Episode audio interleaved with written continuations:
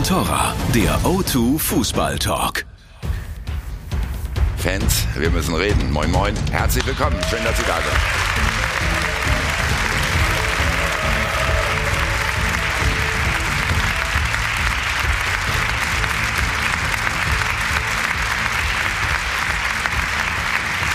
Pünktlich sind wir zur Stelle und wir schauen in den Westen der Republik.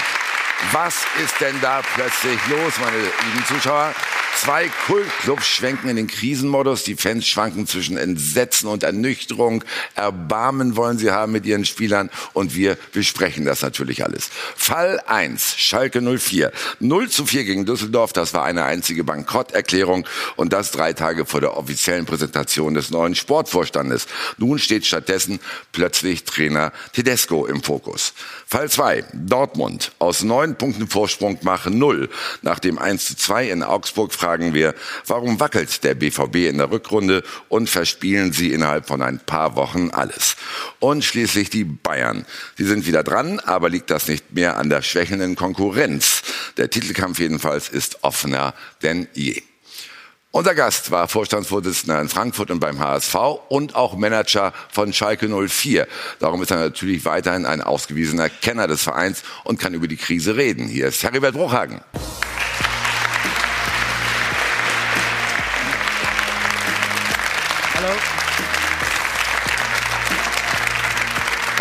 Freue mich sehr. Guten Morgen.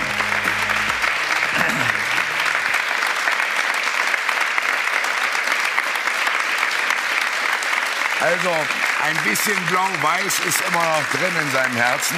Ja. Aber Heribert, darum auch die Frage, wie fassungslos hat Sie dieses 0 zu 4 hinterlassen?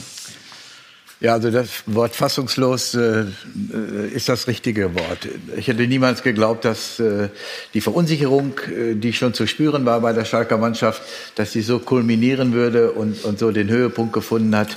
Äh, das ist schon äh, beachtlich, will ich mal sagen.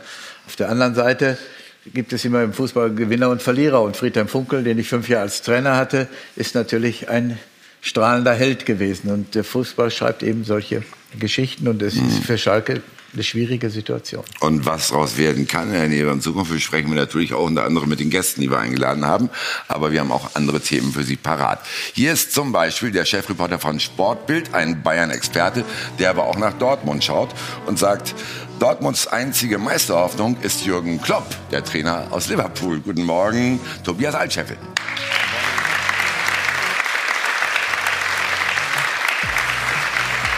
416 Bundesligaspiele, Spieler und Trainer in Mönchengladbach. Er sagt, Dortmund wackelt, weil die Spieler nicht frei im Kopf sind. Hallo Holger Fach.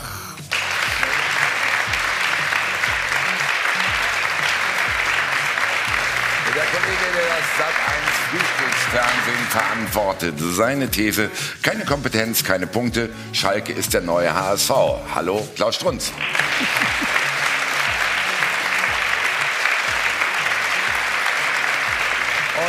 Unser Sky-Experte erblickt auch nach Gelsenkirchen. Schalke muss einen klaren Schnitt machen und zwar sofort. Hallo Lothar Matthäus.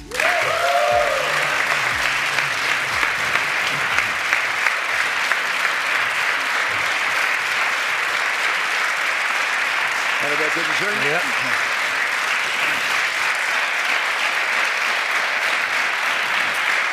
So, am Anfang, bevor es überhaupt reingeht in die Runde, schalten wir heute wirklich direkt mal nach Gelsenkirchen.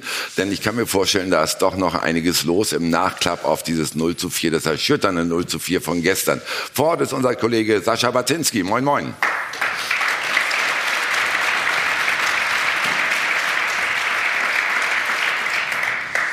Alles redet seit gestern Abend schon über den Trainer und den Fortbestand seines Vertrages. Darum auch von mir die Frage, ist äh, Domenico Tedesco heute auf dem Trainingsplatz gesichtet worden, Sascha? Ja, morgen erstmal. Also weder den Trainer noch die Spieler haben wir heute hier bei, ihr merkt es auch gerade, Sturm und Regen gesehen. Die werden wahrscheinlich auch heute gar nicht auf den Trainingsplatz kommen, nur ein bisschen auslaufen. Aber die Spieler sind da. Wir haben die Autos schon gesehen. Es gibt auch keinen Grund anzunehmen, dass der Trainer nicht da ist. Also alles, ja, was das Personal angeht, erstmal noch beim Alten beim FC Schalke. Die Fans haben sich gestern ja im Stadion in Galgenhumor geflüchtet. Oh, wie ist das schön, oh, wie ist das schön, haben sie gesungen nach dem 0 zu 3. Wie ist die Stimmung heute, einen Tag danach? Ja, nicht nur das. Es gab ja auch nach dem Abpfiff sehr aggressive, sehr aufwühlende äh, Szenen kann man natürlich auch nachvollziehen, dass die Fans da aufgebracht waren. Und heute ist es genauso. Also ich habe hier mit Anhängern gerade gesprochen vom FC Schalke 04 am Trainingsgelände. Die sind natürlich sauer, wie sich die Mannschaft da präsentiert hat. Man hätte eigentlich gar nicht geglaubt, dass es nach dem 0 zu 3 in Mainz noch einen weiteren Tiefpunkt geben kann. Und dann gab es eben gestern dieses 0 zu 4. Also viele sind, sind wirklich enttäuscht, sind sauer. Manche sind aber auch resigniert, die sagen, was soll man jetzt noch machen? Also man sieht äh, eigentlich sieht man, Tedesco versucht es. Also es gibt einige, die hier durchaus noch zum Trainer halten, sagen, an ihm kann man es eigentlich nicht festmachen.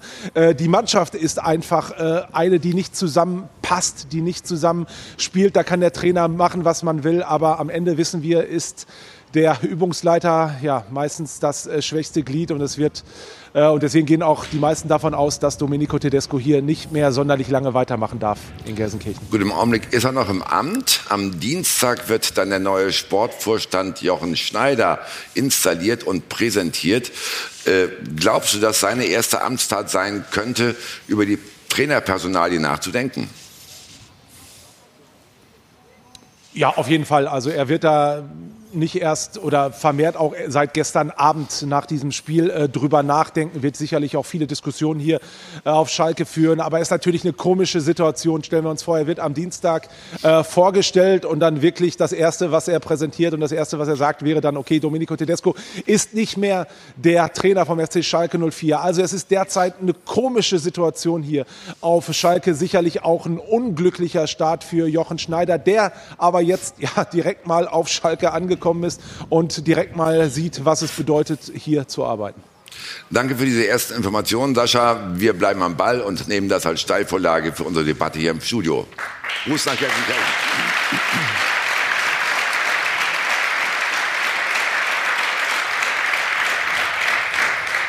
Also, Schalke am Boden, ein blutleerer Auftritt und Lothar, wir gehen da zunächst mal sportlich ran. Da hat gestern jeder einzelne Spieler fußballerisch Privatinsolvenz angemeldet. Wie ist so ein Auftritt zu erklären? Erstmal muss man ja sagen, dass der Trainer das selbst eingestanden hat, dass die Mannschaft mut und leblos gespielt hat. Für mich war auch keine Leidenschaft dahinter. Für mich ist kein System zu erkennen. Für mich äh, ist keine Verbesserung im Spiel zu erkennen. Ich habe gedacht, Mainz war schon der Tiefpunkt in dieser Saison, wo sie ja schon einige vorher hatten. Aber gestern haben sie sich nochmal selbst übertroffen. Es steht keine Einheit auf dem Platz und äh, Sie können nicht miteinander. Ich weiß nicht, wer den Kader zusammengestellt hat. Äh, es sind gute Fußballspieler drin, es sind teure Spieler drin, aber keiner kommt an seine Leistungsgrenze. Und ich bin der Meinung, dass Tedesco auch die Mannschaft nicht besser gemacht hat, sondern die Mannschaft ist schlechter geworden. Und wenn kein Zusammenhalt da ist, wie bei der Mannschaft, gibt es eigentlich nur eine Konsequenz, über die wir gerade diskutiert haben. Tedesco ist für mich nicht mehr der richtige Trainer für Schalke 04, weil er auch die Mannschaft nicht mehr hinter sich hat. Da können wir, können wir natürlich darüber diskutieren, weil äh, ist es dann wirklich der Trainer, ist es die Mannschaft selbst, Holger, die haben sich hinten angestellt wie eine Schülermannschaft gestern, da muss man ja auch mal drüber reden, oder ist es die Taktik oder alles zusammen? Ja, es wird sicherlich von allem ein bisschen sein. Ich gebe Lothar eigentlich komplett recht. Äh, ich sehe auch keine Mannschaft auf dem Platz. Ich sehe allerdings auch äh, nicht die Qualität, äh, die die Schalker vielleicht glauben zu haben. Ähm, ich denke, dass man sich enorm hat blenden lassen äh, vom letzten Jahr. Da, haben wir, da habe ich, glaube ich, sechs oder sieben Spiele gesehen, wo ich mich am Ende des Spiels gefragt habe, wie haben die das Spiel denn jetzt gewonnen? Und äh, ich glaube, dass man da nicht richtig analysiert hat. Ähm, es ist immer schwierig zu beurteilen, ist es der Trainer, weil wir immer nur die Außendarstellung kennen. Wir wissen nicht, wie Lothar auch gesagt hat, wer hat die Mannschaft zusammengestellt, welchen Einfluss hatte der Trainer darauf. Und dann ist es natürlich so, dass aber letztendlich, jetzt ist der Manager weg, der Trainer der Letzte ist, der in der Verantwortung steht. Und dann kann das passieren, äh, dass er gehen muss. Ich glaube auch, dass er gehen wird. Ja, aber muss man nicht erstmal bei der Mannschaft anfangen? Äh, können die das nicht umsetzen oder wollen sie nicht äh, umsetzen, was der Trainer vorgibt? Wenn das der Fall wäre, würden sie ja auch gegen den Trainer spielen, Klaus. Ja, das ist eine der Möglichkeiten. Ich würde aber ein bisschen um Also erstens Sportsgeist, das klingt gern naiv in solchen Fragen, Trainer raus oder nicht. Ähm, wer war noch der Trainer letztes Jahr in der Supersaison, wo Schalke alle, äh, alle Herzen erobert hat? Der ich glaube, es war, denselben Namen. Das war doch der gleiche Mann. Ja? Also entweder man glaubt an die sportliche Kompetenz von jemandem, der das erbracht hat, äh, oder man glaubt nicht dran, dann war auch jetzt die ganzen letzten Monate und auch in der letzten Saison schon der falsche. Das ärgert mich immer ein bisschen. Ich bin auch kein Freund von dem schwächsten Glied. Ich verstehe den ganzen Mechanismus. Also also der neue Sportvorstand muss handeln. Äh, wie sagt man, die Gräueltaten beginnt man immer zuerst. Das ist ja so eine alte Managerregel.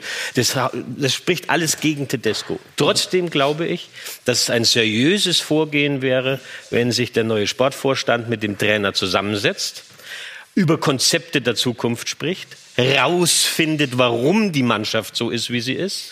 Und dann, glaube ich, bewirbt sich Domenico Tedesco auch um die Fortsetzung des Traineramtes, so wie sich jetzt lauter Trainer mit Konzepten melden werden und sagen, wir können es besser. Mhm. Und dann kann der neue Sportvorstand die Entscheidung treffen und die ist sau schwer, weil ja. wenn er sich nämlich da irrt, hat er sein Amt äh, im Grunde auch gleich selber schon wieder mit terminiert. Lothar, geht das denn überhaupt noch oder hat äh, man auf Schalke nicht schon viel zu viel versenkt? Eben. Tedesco ist ja nicht seit gestern in Frage gestellt, sondern schon in den letzten Wochen. Gut, man kann sagen, Heidel hätte ihn schon rausschmeißen müssen. Äh, das wäre ein, einfacher für Jochen Schneider gewesen wahrscheinlich, weil das ist nicht einfach. Aber Jochen Schneider muss konsequent handeln.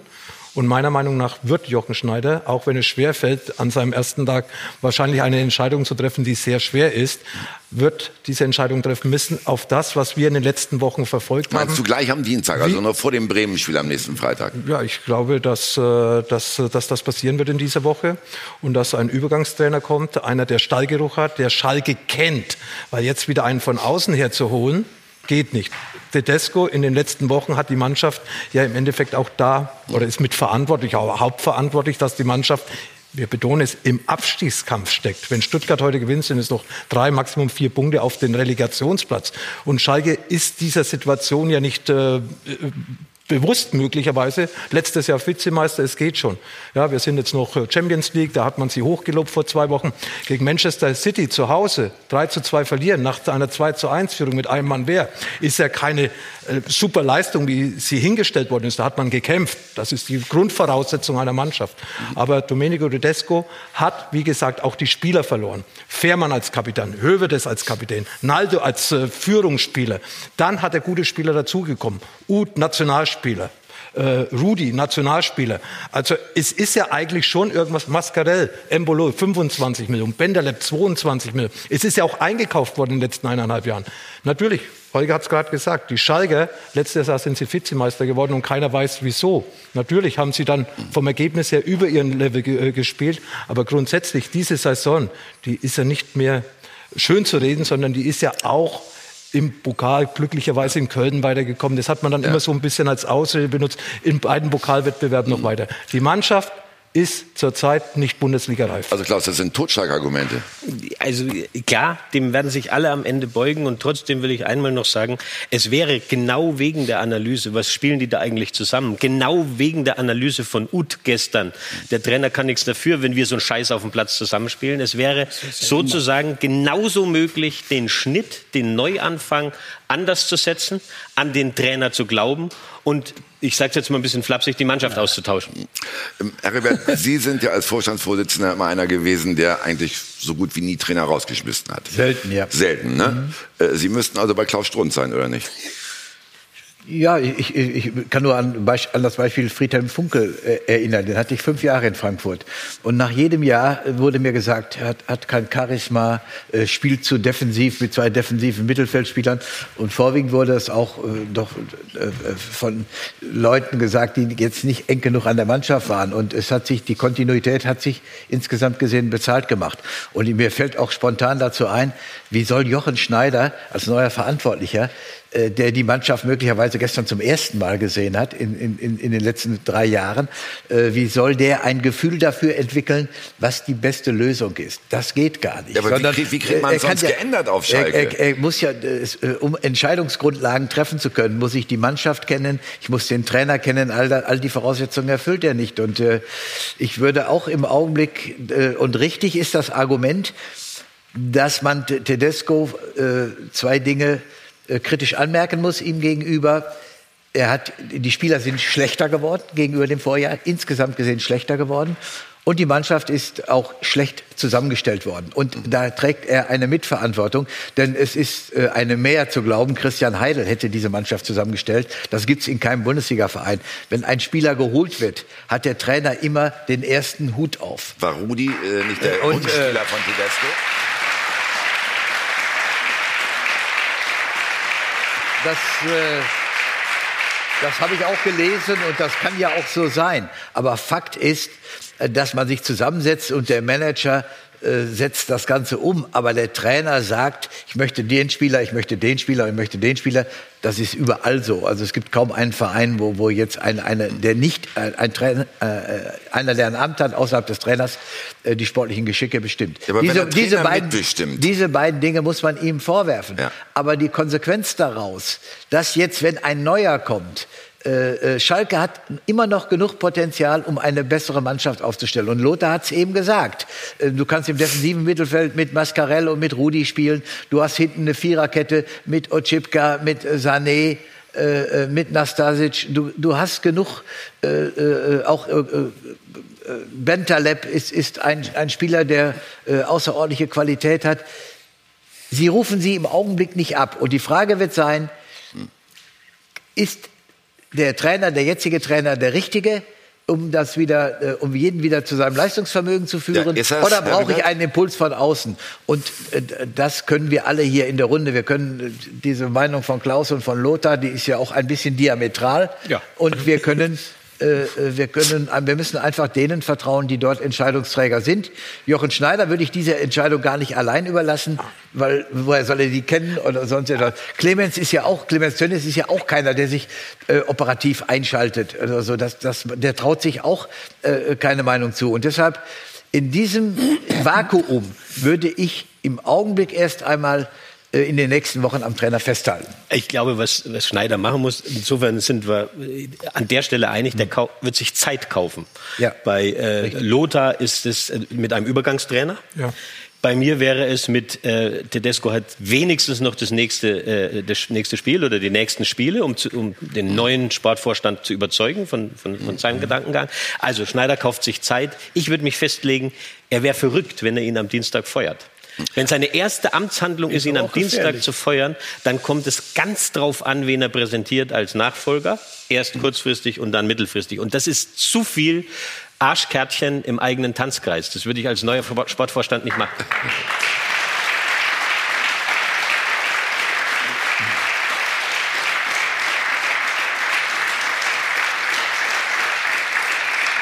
Ich meine, Letztendlich werden wir erst wissen, was richtig ist, wenn es ein paar Wochen weitergegangen ist. Aber er läuft natürlich auch Gefahr, wenn er jetzt nichts macht, dass sie ihn mit drei, vier Wochen dann rauswerfen und dann sagen die Leute, ja, das ist der erste Fehler, den er dann behalten hat. Also von daher gibt es für alles eine Argumentation. Äh, Aber die glaube, tabellarische Situation ist ja nicht so katastrophal.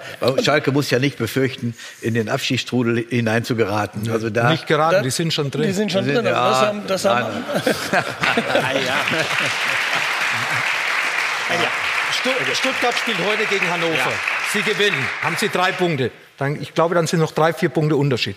Das Auswärtsspiel nächsten Freitag in Bremen ist auch nicht so einfach für Schalke, nicht in der jetzigen Verfassung. Ja, nicht mit dem Konzept. Was soll der Trainer, über den wir ja diskutieren, in den nächsten drei Tagen so anders machen, dass die Mannschaft auf einmal in Bremen funktioniert? Ich glaube, ein neuer Impuls ist wichtig für die Mannschaft.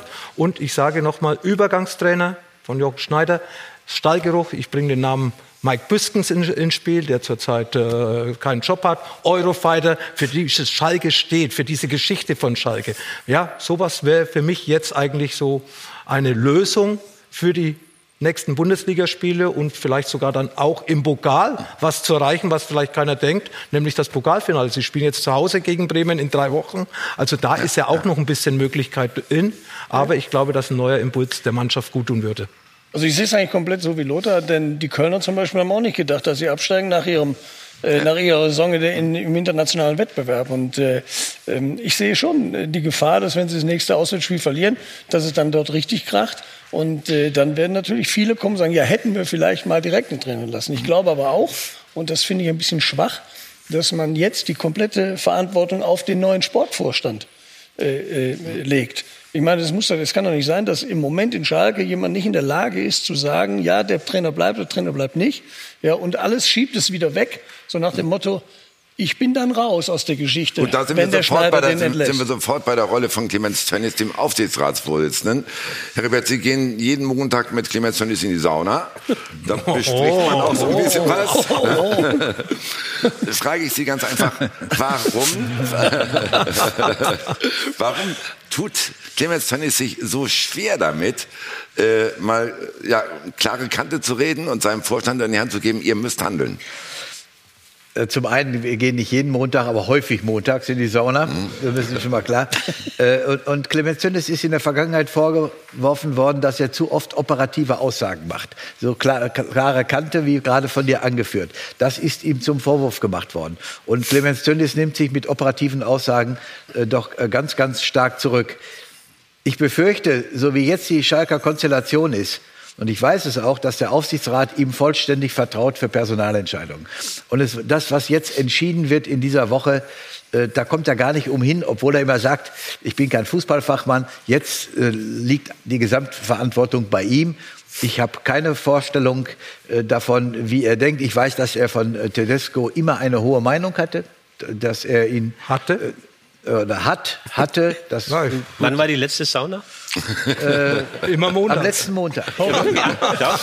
Und da hatte er noch eine gute Meinung von ja so, da, da wird ja nicht dezidiert über, über Tedesco gesprochen, sondern da wird über Ostwestfalen und über die großen, da werden die Probleme dieser Welt, wie China mit Amerika umgeht, das wird dort entschieden in der Sauna.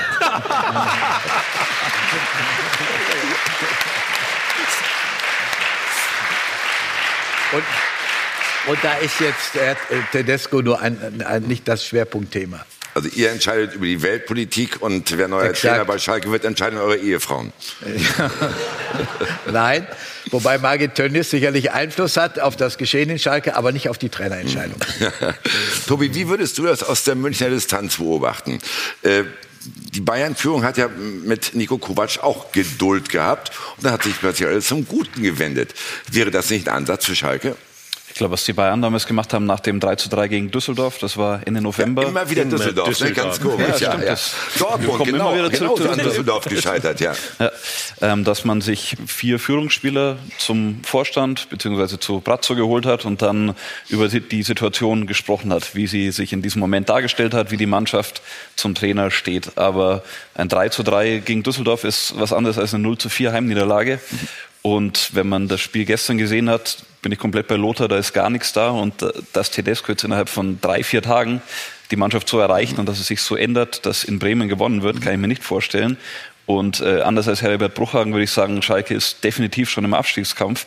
Spätestens wenn Stuttgart heute gewinnen sollte, stecken sie mittendrin und dann muss da so schnell wie möglich was passieren. Und es gibt äh, auf dem Platz keine Struktur. Also die Führungsspieler, Fährmann steht nicht mehr im Tor, dafür jetzt Nübel, Naldo ist weg, klar, Goretzka wurde verkauft, Höwer ist schon länger weg. Und wo sind die Anführer? Wo sind die Spieler in der Mannschaft, die mal vielleicht auf den Tisch hauen und, und Klartext sprechen? Also Stambuli ist der neue Kapitän, ist sicher ein ehrenwerter Mann, aber ich weiß auch nicht, ob der der Typ ist, der dann vorangeht jetzt in diesem Moment. Und ich glaube, egal wer kommt, der startet mit einer großen Hypothek, weil die Mannschaft Ich keine glaube auch, Führung dass- hat, keine Struktur. Ich glaube auch, dass Tedesco, was wir gerade gehört haben, dass er die ganze Hierarchie durcheinander gebracht hat. Es ist ja kein Führungsspieler mehr da. Der Einzige, der sich den Arsch aufreißt, ist Chaliguri auf der rechten Seite. Der läuft da rauf und runter ja, und, und gibt zumindest das, was er geben kann. Aber sonst alle anderen, die spielen, die haben es in anderen Vereinen gezeigt, dass sie spielen können, deswegen auch die hohen Ablösesummen, die Schalke bezahlt hat. Aber jetzt, ähnlich wie in Hamburg, ja, man hat es ja vorher gehört, ja, die Spieler sind alle schlechter geworden. In ihrem Verein aufgefallen, für Schalke interessant gewesen, auf dem Markt gewesen, viel Geld bezahlt, aber keiner bringt mehr Leistung und äh, keiner hat auch das Selbstvertrauen, weil er irgendwie doch, auch Rudi, 16 Millionen Lieblingsspieler von Tedesco und dann findet er sich auf der Bank, dann findet er sich auf der Tribüne. Ja, welchen Einfluss kann er dann auf die Mannschaft nehmen? Erstens mal selbst ja, verunsichert und zweitens dann auch nicht den Respekt vielleicht von den jungen Spielern, von einem Spieler, der zwar 16 Millionen gekostet hat, aber er es nicht zeigen kann auf dem Platz, was er eigentlich kann, nämlich eine Mannschaft führen. Domenico Tedesco.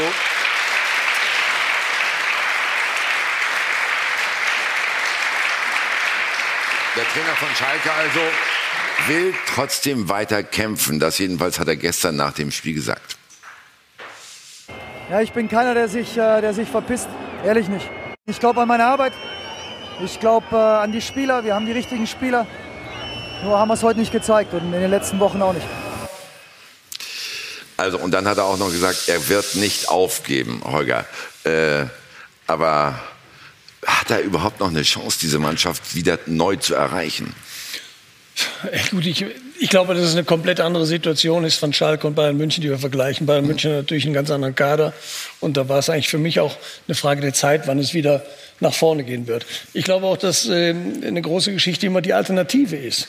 Ich kann mir gut vorstellen, wenn bei Bayern die Alternative vielleicht Wenger da gewesen wäre, was man nicht weiß, dann wäre vielleicht möglicherweise, und das sind alles Dinge, die wir nicht beurteilen können, Nico Kovac nicht mehr da. Ähm, aber bei Domenico Tedesco bin ich ähnlich skeptisch wie Lothar, weil ich in diesem letzten Jahr keine, man muss, man muss ja da wiederholen, keine Entwicklung sehe. Ähm, ich sehe die ein oder andere Situation oder, oder Entscheidung, äh, fährt man rein, fährt man raus, dann darf er plötzlich weiterspielen, nur weil er es sich verdient hat, dann macht er wieder einen Bock, dann wieder raus, äh, dann wird Mendül als linker Verteidiger geholt, der spielt dann plötzlich Mittelstürmer. Das sind alles Dinge, wo man handwerklich sagt, na ja, äh, das sieht aber ein bisschen komisch aus. Und äh, da bin ich, da bin ich ein bisschen skeptisch von der Außenwirkung, ja, was man da sieht. Aber letztendlich, wie er ist als Trainer, das können wir nicht beurteilen. Mhm. Wundere mich allerdings auch über die Aussage von Clemens Tönnes, der A sagt, ich habe überhaupt keine Ahnung vom Fußball, aber B vom Trainer eine hohe Meinung hat. Das wundert mich dann, wenn man, wenn man das eigentlich gar nicht beurteilen kann. Das kann höchstens menschlich sein. Das ist ja Nein, der, hat, der Clemens ja? sagt ja nicht, ich habe keine Ahnung vom Fußball. Er hat schon, aber er schaltet sich nicht ins operative Geschäft ein. Das ist ein Riesenunterschied. Ja, ja. aber also wie gesagt, ich glaube, dass, dass es äh, auch in Schalke möglicherweise an der Alternative liegt, die ich vielleicht auch nicht sehe. Vielleicht kramen sie Hüb Stevens mal wieder aus. Aber äh, das sind Dinge, die wir nicht wissen. Das kann sein. Ja? Gut, also, also ich, mag über, ich mag auch die Formulierungen. Also vielleicht kramen sie Hüb Stevens mal wieder aus. Oder wir nehmen Büskens, der zurzeit keinen Job hat. Also ähm, als äh, Übergangskandidat, ja, ich habe gerade noch mal nachgedacht über Lothars Punkt. Für äh, den neuen Sportdirektor entsteht ein Vorteil, er hat zwei Chancen. Wenn er jetzt handelt, hat er den Übergangskandidaten. Und wenn es mit dem super läuft, hat er die Option, an dem festzuhalten oder nochmal neu zu besetzen mit etwas mehr Anlauf. Ist Trotzdem glaube ich, ich, ich, ich lege mich, weil, hm? weil uns ja nicht rumschlagen. Ich sage, ähm, äh, Tedesco ist nächstes Wochenende noch der Trainer. Mhm. Ähm, und wenn die das Spiel in Bremen äh, nicht verlieren und auch ordentlich spielen, ihr seht alle keine Ansatzpunkte, dass das klappen kann. Ich würde sagen, lasst sie doch erstmal spielen. Wenn das so ist, hat er eine Chance verdient, dort weiterzumachen. Ist es aber nicht ein Grundproblem, dass Jochen Schneider, der neue Sportvorstand, übrigens aus alten Zeiten, mit Tedesco sehr gut kann? Also muss man da nicht auch wirklich eine, eine emotionale Grausamkeit begehen, wenn man als erste Amtshandlung halt einen Buddy rausschmeißen muss? Das ist natürlich auch ein schwerer Job, eine schwere Entscheidung, aber alles sollte über die einzelne Person stehen, ob es ein Trainer oder ein Spieler ist. Und es geht hier um Schalke 04 und nicht um die Descos Zukunft oder um einen Spieler seine Zukunft, sondern um den Verein seine Zukunft. Und der Verein ja, muss in der Bundesliga bleiben, nicht nur weil es Schalke ist, sondern weil es auch wichtig für die Bundesliga ist, für den deutschen Fußball. Und äh, deswegen, wie gesagt, muss man, und da bin ich anderer Meinung wie der Klaus hier, dass äh, der Desko am Freitag nicht mehr in Bremen auf der Bank sitzt, sondern dass man in den nächsten 48 Stunden jemanden findet, der Domenico Tedesco beerben wird. Was kann er denn falsch machen, Schneider? Ist mal ohne Blödsinn. Wenn er ihn entlässt, wer wird denn sagen, das ist ja vollkommen falsch, dass du diesen Trainer entlässt? Ja. Ich, ich, ich stelle mir diese Frage, was, was kann er denn falsch machen? Weil ich immer höre, das wäre so eine schwierige Entscheidung. Auf Kein Fall. Mensch möchte das, ja. dass er letztendlich bleibt. Die Fans möchten es nicht. Er sagt, er hat die Mannschaft verloren. Die Spiele sehen grausam aus. Die sahen im letzten Jahr schon grausam aus, auch wenn die Ergebnisse gestimmt haben. Aber was kann Schneider jetzt denn falsch machen? Es wird auf, doch nie jemand sagen, ja, du hättest ihn mal behalten vor fünf Wochen, in auf, fünf Wochen. Auf Schalke hängt auch immer ganz viel von den Fans ab. Und ja, überall. Haben, ja, darum haben ja, wir darf, natürlich darf ich noch jetzt ganz noch kurz was sagen? Wir haben ja vorhin äh, Marc Uth Marc Uth, der Trainer, kann nichts dafür. Wir. Das sagt doch das jeder sagt Spieler, der seit 50 Jahren im Fußball dabei ist, sagt doch jeder Spieler, mein Trainer ist der Beste, außer Hinteregger, jetzt mal in Augsburg bei Baum. Das war aber die große Ausnahme. Aber,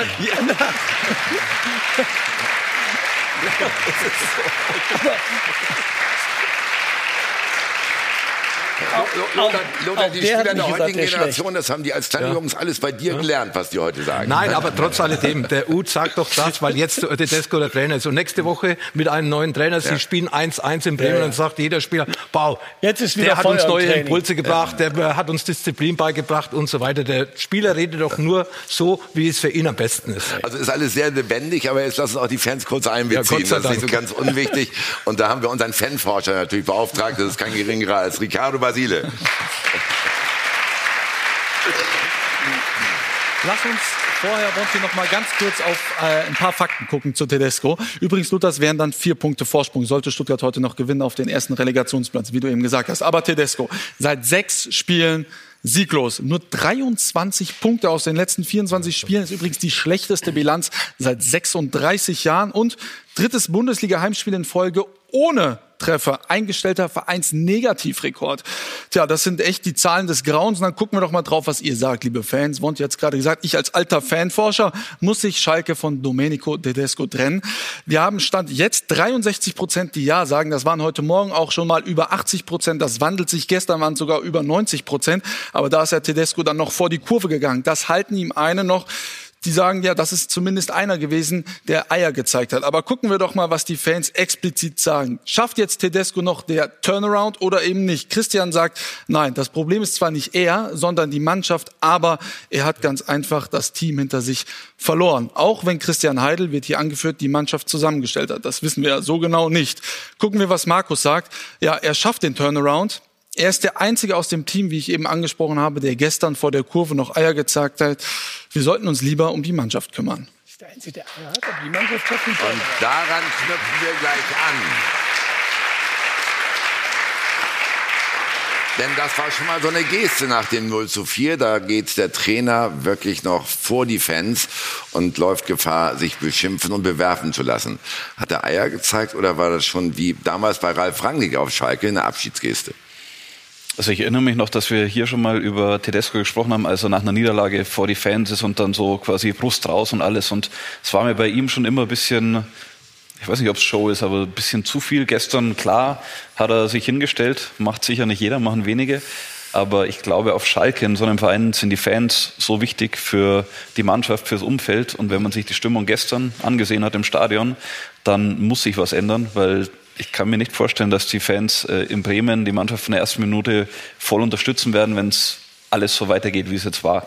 Und daher Mike Büskens, Mark Wilmots, äh, einer der Eurofighter, einer mit Stahlgeruch, wenn der kommt, wenn auch nur als Übergangslösung, wenn er Erfolg hat, kann er vielleicht länger bleiben.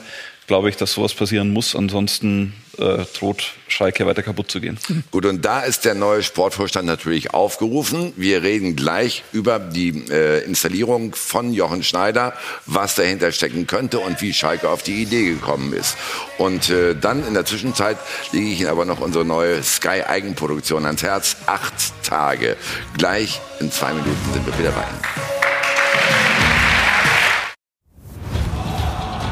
Von Torra, der O2 Fußball Talk. Wir sind zurück reden weiter über den FC Schalke 04, der sich im Krisenmodus befindet. Das Ganze ist auch zu einem Fanbeben ausgeartet. Gestern zum Beispiel musste der Kapitän Stamboli seine Binde abgeben an die Ultras. Auf dieser Binde stand Nordkurve drauf. Holger, äh, was bedeutet das für dich und wie findest du das?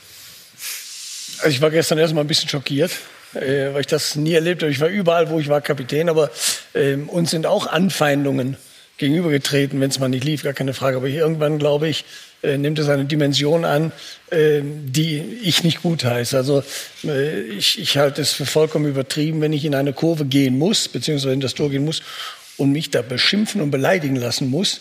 Und dann habe ich Eier gezeigt. Also das ist für mich irgendwo ein bisschen schwachsinnig. Ähm, ich hätte die Binde nicht abgegeben, weil das auch ein Zeichen meines Kapitänsamtes für die Mannschaft ist. Ja? Und mir reißt keiner den, äh, die Binde vom Arm. Glaube Lothar, wenn die einer die versucht hat, die Binde vom Arm zu nehmen, äh, das wäre, ich sehe schon deine Augen, das wäre ein bisschen schwierig geworden. Ja, aber ist das nicht auch, auch Also das sind aber auch vielleicht Generationen-Dinge, äh, wo wir anders waren als die heutige Generation. Ich hätte mir das nicht gefallen lassen, weil ich der Kapitän dieser Mannschaft bin. Auch natürlich für den Verein, aber in erster Linie für die Mannschaft. Ja, aber ist das nicht auch ein Zeichen, Lothar?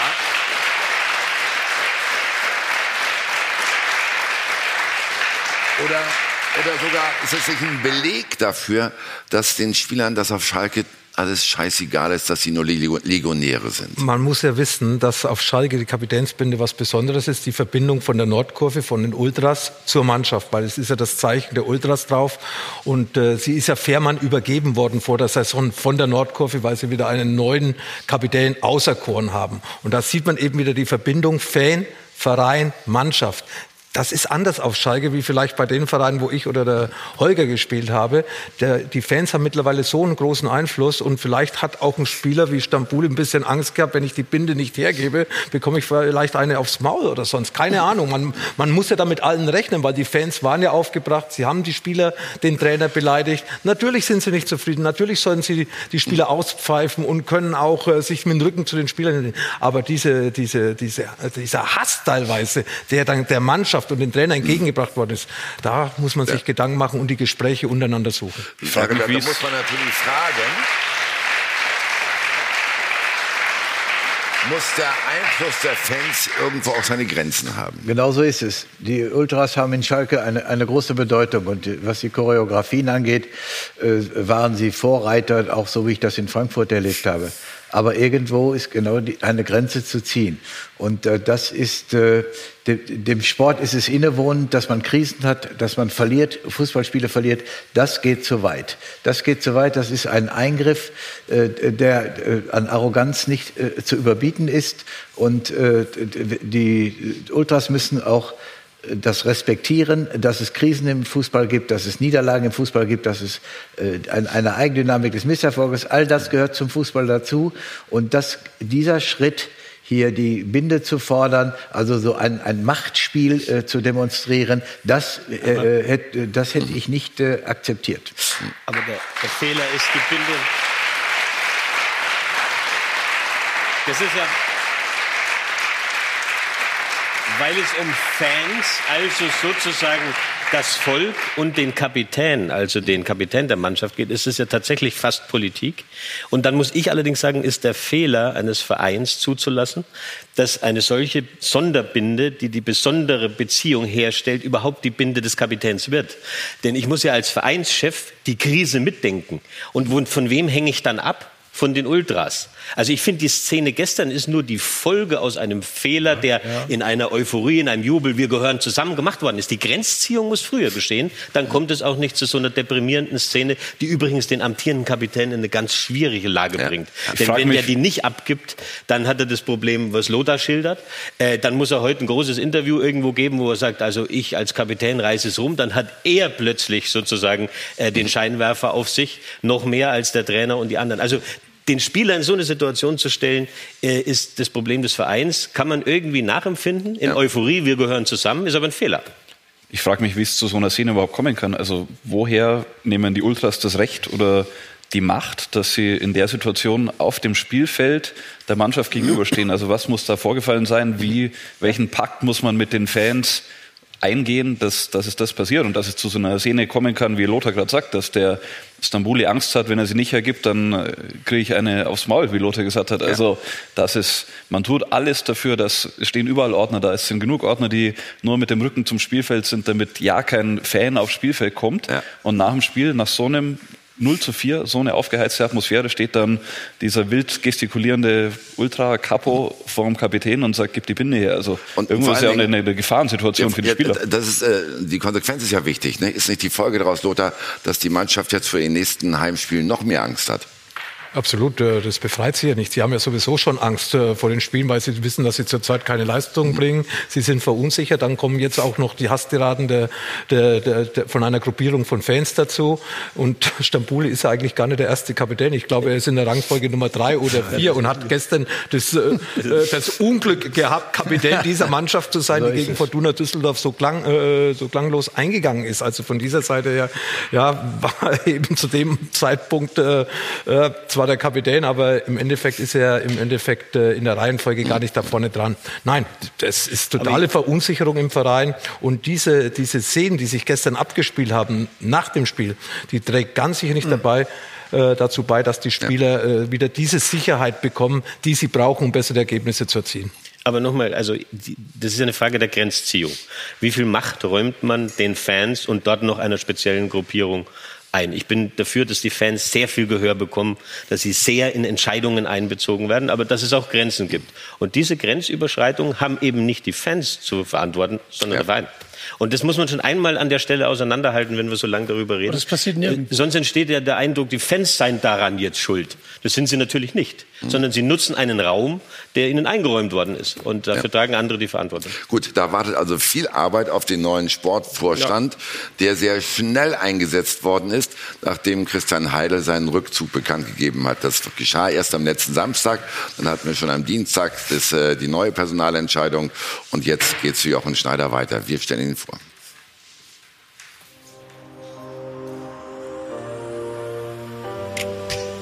Ein Traditionsclub am Boden. Der Mann, der alles regelte, schon weg. Und er soll nun alles zum Guten wenden. Jochen Schneider. Alles andere als eine wuchtige Lösung. Bei seinen bisherigen Stationen Stuttgart und Leipzig stand er in der zweiten Reihe. Hat er das Zeug? Die Mammutaufgabe Schalke zu stemmen? Es ist eine anspruchsvolle Aufgabe, speziell im Moment, das weiß er auch, aber er wollte diese Chance wirklich unbedingt ergreifen. Er war wohl auch äh, als Junge oder als Jugendlicher äh, glühender Schalke-Fan und äh, deswegen ja, kann ich das auch nachvollziehen, wenn, wenn jemand so eine Chance jetzt kriegt, äh, dort der neue starke Mann in der Abteilung Fußball zu werden. Das passt sehr gut, ähm, auch, auch für Schalke in erster Linie weil ich den Eindruck habe, dass er, wie gesagt, sehr strukturiert ist, sehr bodenständig ist und äh, klare Ideen hat, die, die zu Schalke passen. Erwiesene Fachkompetenz, doch das Gesicht eher unbekannt. Vieles erinnert an Michael Reschke, als der nach Stuttgart kam und sich in vorderster Front schwer tat, auch im Umgang mit den Medien. Ein weiteres Problem? Schneider hat keinen Stallgeruch, der bei Clubs wie Schalke immer wichtig ist. Schon für Heidel ein dauerwährendes Problem. Sein Nachfolger muss sich nun ähnlichen Vorbehalten stellen. Wie wichtig es ist, auch die Seele eines Traditionsclubs zu verstehen, weiß Heribert Bruchhagen nur zu gut. Er war selbst Manager auf Schalke vor 30 Jahren, später in Frankfurt und Hamburg bei ähnlich emotionalen Vereinen in der Verantwortung. Beim HSV hat er zuletzt noch etwas anderes gelernt wie wichtig es ist, einen starken zweiten Mann zu haben. Zuletzt hat das mit Jens Todd in Hamburg nicht funktioniert. Es ist die vielleicht entscheidende Frage, wen stellen die Verantwortlichen Jochen Schneider zur Seite? Ist ein Sportvorstand heutzutage nur so viel wert wie ein guter Sportdirektor unter ihm? Beim schwarz-gelben Rivalen gibt es ein Konstrukt, das bestens funktioniert. Zorg, Kehl, dazu noch Sommer. Alle mit BVB-Vergangenheit. Alle mit genau definierten Bereichen.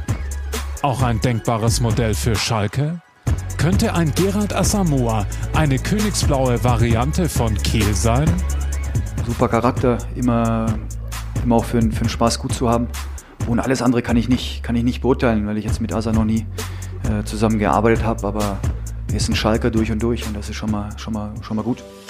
Viele offene Fragen auf Schalke, für die sie durchdachte, nachhaltige Antworten brauchen, damit die überraschende Lösung Jochen Schneider eine echte Chance auf Erfolg hat.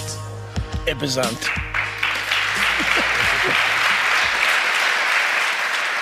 Jochen Schneider also. Er war Manager in Stuttgart, er war zuletzt in Leipzig, aber für die Öffentlichkeit ist er ein No-Name. Klaus, schafft Schneider Schalke oder schafft Schalke ihn?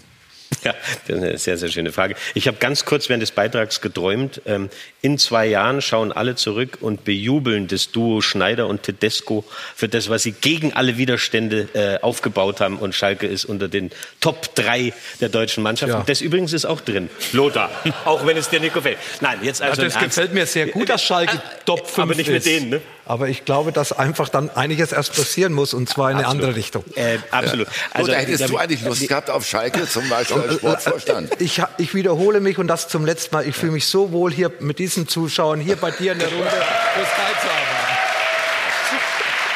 Also, aber jetzt ernsthaft die Antwort. Ja.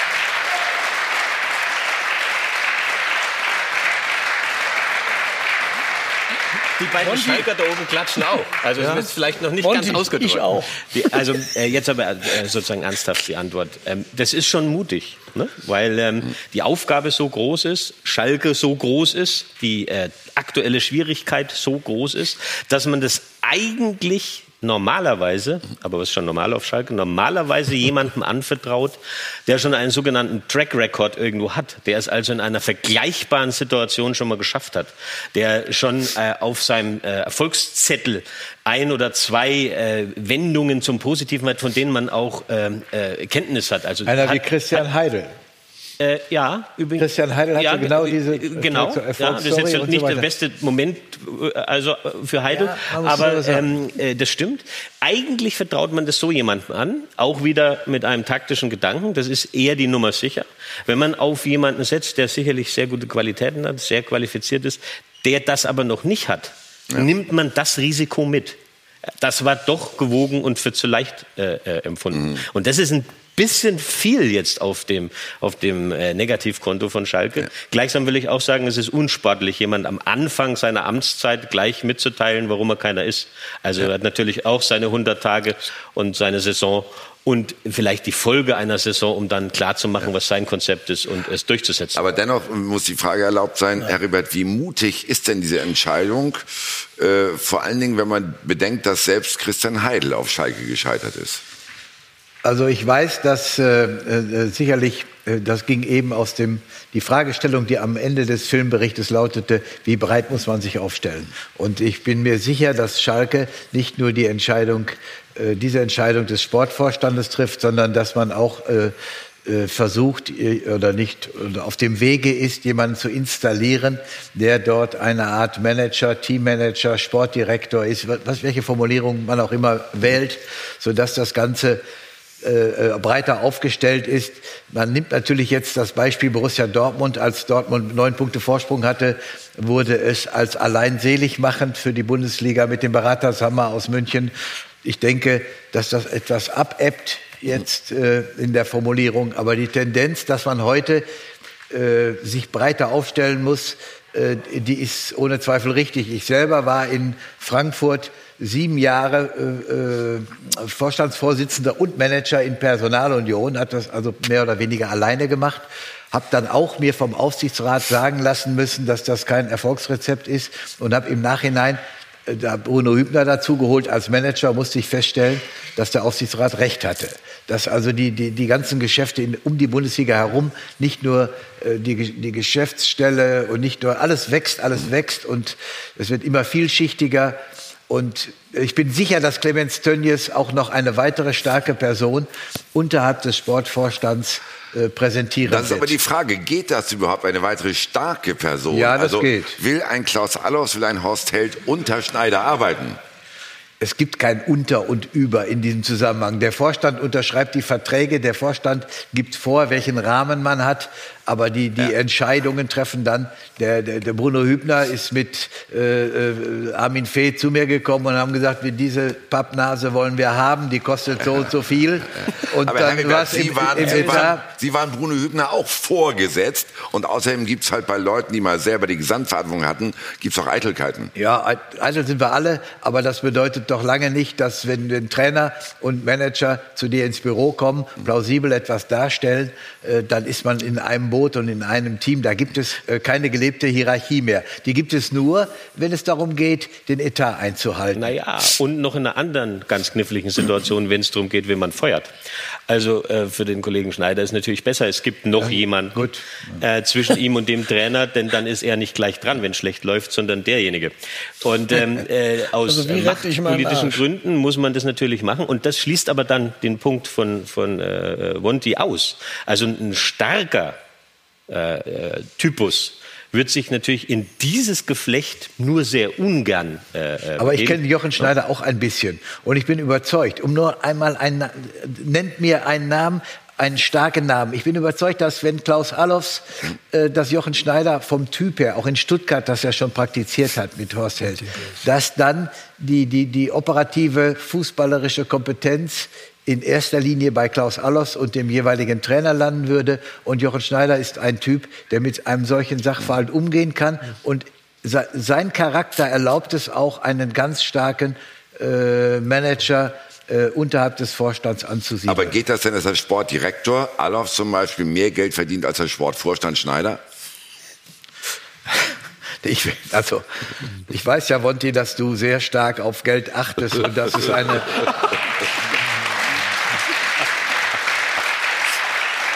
Eines deiner Hobbys ist. Aber ich glaube, dass, äh, dass äh, der, der Aufsichtsratsvorsitzende Clemens Tönnies äh, eine gewisse Hierarchie auch praktiziert bei Schalke 04. Mhm. Und, und Klaus Allofs ist sicherlich gut bezahlt gewesen in, in Wolfsburg, aber ich bin nicht, ich habe so das Gefühl, dass er, äh, wenn ihm ein Amt bei einem solchen Verein angeboten wird, dass er nicht darauf achtet, ob die Hierarchie ob, äh, eingehalten wird. Also ich glaube, äh, dass das klappen könnte.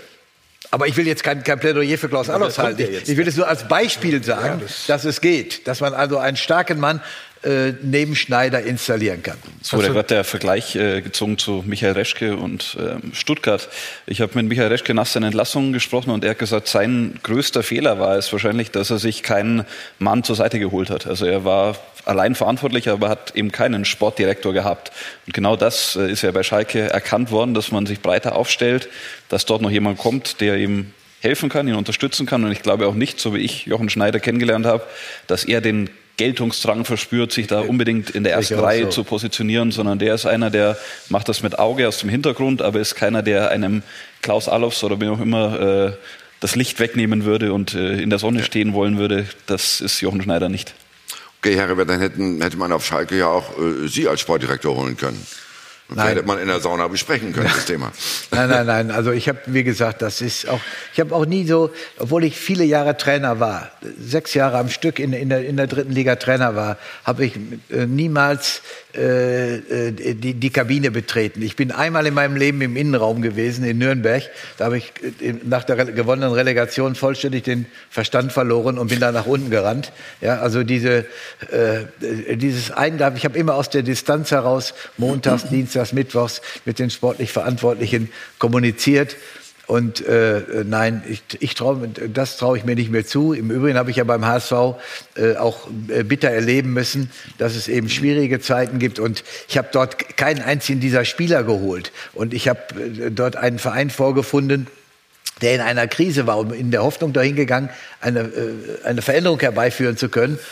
Habe ich aber nicht geschafft und deswegen ist die Konsequenz daraus auch gezogen worden. Das heißt, ich traue mir das nicht mehr zu. Das ist auch nie ein Thema. Im Übrigen darf ich ein kleiner Hinweis sei gestattet, dass ich auch schon etwas gesegneten Alters bin. Also es passt nicht mehr, dass ja. ich in einen Bus klettere, wo junge Fußballspieler äh, äh, ja. agieren. Also die Frage hat nie zur Debatte gestanden. Abschlussfrage für diesen Komplex, Klaus. In den letzten paar Jahren hat es ja doch überraschend viele Managerwechsel gegeben auf Schalke. Horst Held entlassen worden trotz sehr guter Bilanz. Christian Heidel gescheitert. Äh, wie viel Risiko geht Clemens Tönnies, der, Aufstands, der, der Aufsichtsratsvorsitzende, jetzt dann eben mit der Personalie Schneider ein, vor diesem Hintergrund, den ich gerade geschildert habe? Naja, also die, idealerweise muss die jetzt sitzen. Ne? Denn äh, Probleme, das hat äh, Herr Rebert ja auch erfahren, Probleme kaskadieren nach oben. Also wenn sie ewig nicht zu lösen sind, dann äh, haben die Fans das nächste Mal nicht mehr äh, den Wunsch, die Kapitänsbinde zu kriegen, sondern dann fordern sie Konsequenzen auch mhm. in den Gremien. Das heißt dann irgendwie Vorstand raus oder Tönnies raus mhm. oder so. Bevor in Schalke das Stadion Tönnies rausruft, muss aber noch ganz schön viel passieren. Da kriegt er vorher die Kurve. Ähm, Herbert, äh, Dienstag wissen wir mehr. Da wird Jochen Schneider offiziell vorgestellt. Meinen Sie, dass äh, er auch schon den Mann an seiner Seite dann präsentieren wird? Das ist schwer zu sagen. Also ich glaube, äh, das, ich, ich, denke mal, das ist für ihn ganz, ganz schwierig. Aus der Bekanntschaft heraus, ich vermute sogar, dass Tedesco eine Rolle gespielt hat äh, bei der Verpflichtung äh, äh von Schneider. Von Jochen Schneider. Und daraus, das ist eine, eine ganz schwierige äh, Situation. Äh, jemand, der mich dann geholt hat, dann bei der ersten Amtshandlung, wegzuschicken. Also das, ich habe eben dafür plädiert. Na, ich meine, nur bringt Schneider seinen Sportdirektor schon am Dienstag mit. Das, weiß, das weiß ich. Ich bin da kein, ich bin da kein, keine Sphinx und kann doch nicht. äh, Wenn Herbert Bruchhagen aus der Kugel lesen könnte, wären wir wahrscheinlich einen Schritt weiter gekommen. Jetzt gehen wir nach Dortmund, gleich um die Ecke. Flattern sie auch. Nach das, nach so einer erfolgreichen Vorrunde, Holger. Okay, der BVB ist noch Erster, aber warum bekommen die zurzeit die Kurve nicht? Ja, ich denke, es gibt einige Erklärungen, möglicherweise Gründe, wenn wir äh, dafür sind wir zu weit weg. Also erstmal glaube ich, dass sie Anfang der Saison mit einer neuen Mannschaft angetreten sind. Keiner kannte oder wenig Leute oder wenig gegnerische Spieler. Erst in die kannte Sancho möglicherweise, kaum einer kannte Hakimi und so. Und die Jungs sind natürlich gekommen und haben frei weg gespielt und die anderen Mannschaften haben mitgespielt. Und äh, ich glaube, jetzt sieht es ein bisschen anders aus. Die anderen Mannschaften wissen, dass sie ein bisschen defensiver spielen müssen, dass sie tief stehen müssen. Das hat man gesehen in den ganzen Pokalrunden, ja, wo sie große, große Probleme haben gegen tiefstehende Mannschaften. Jetzt gegen Nürnberg, gegen Düsseldorf. Augsburg das Gleiche. Ähm, da ist es einfach nicht mehr getan oder nicht mehr das probate Mittel, was die Dortmunder haben mit ihrem Umschalten, mit dem schnellen Kontern dann. Und dann geht's halt nicht immer Kopf runter und dann in vier Mann reinlaufen, durch die Mitte spielen. Und dann kommt hinzu bei schlechteren Ergebnissen, dass man jetzt anfängt zu überlegen, oh, wir können ja auch was verlieren. Ja, wir können diese deutsche Meisterschaft verlieren, die eigentlich viele schon sicher geglaubt haben.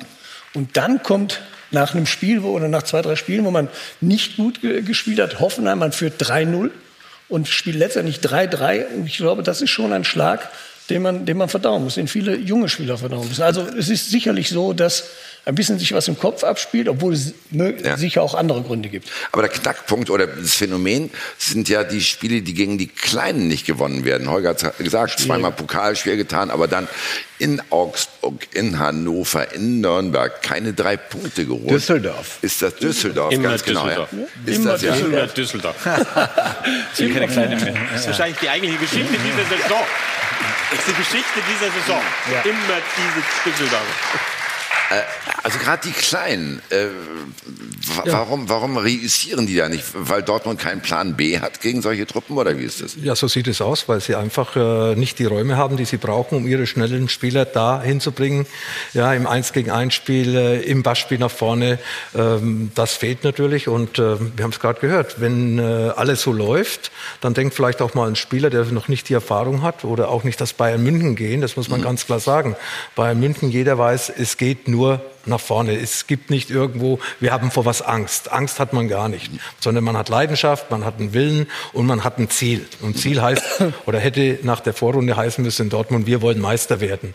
Dann nimmt man vielleicht ein bisschen Druck von den Spielern. Die Spieler werden ein bisschen leichtsinnig. Ich habe ja die letzten Spiele verfolgt, auch teilweise live im Stadion. Hakimi, das beste Beispiel, in jedem Spiel eigentlich einen riesen Bock drin, wozu irgendein Gegentor führt. Nicht, führt nicht nur gestern, das war gegen Tottenham so in, der, in der Champions League, das war davor gegen, äh, gegen, äh, gegen Leverkusen etc. etc. Und diese Spieler können vielleicht mit dieser Situation weil sie sie ja auch noch nie erlebt haben, einfach dann nicht umgehen, wenn man gejagt wird, wenn man den, den Aden von Bayern München hinten dann spielt. Die Bayern gewinnen, gewinnen teilweise glücklich, nicht gestern, aber das Spiel in Augsburg, das Spiel gegen Berlin, da war schon ein, das waren dreckige Siege, auch glückliche ja. Siege, aber sie kommen auf immer, einmal immer näher, weil wir irgendwo nicht mehr, sagen wir mal, das abrufen, leicht, äh, leichtsinnig Punkte hergeben gegen Hoffenheim zum Beispiel und dann fängst du auf einmal an zu denken. Ja. wenn du auf einmal zu viel denkst, dann ist es nicht gut.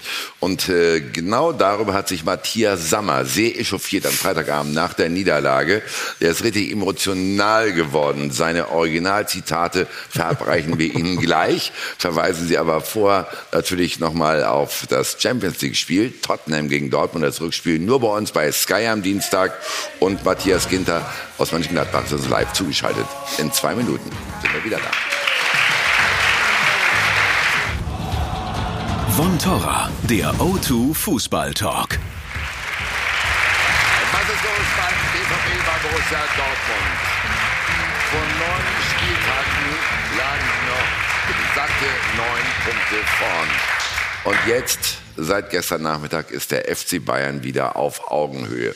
Und der Berater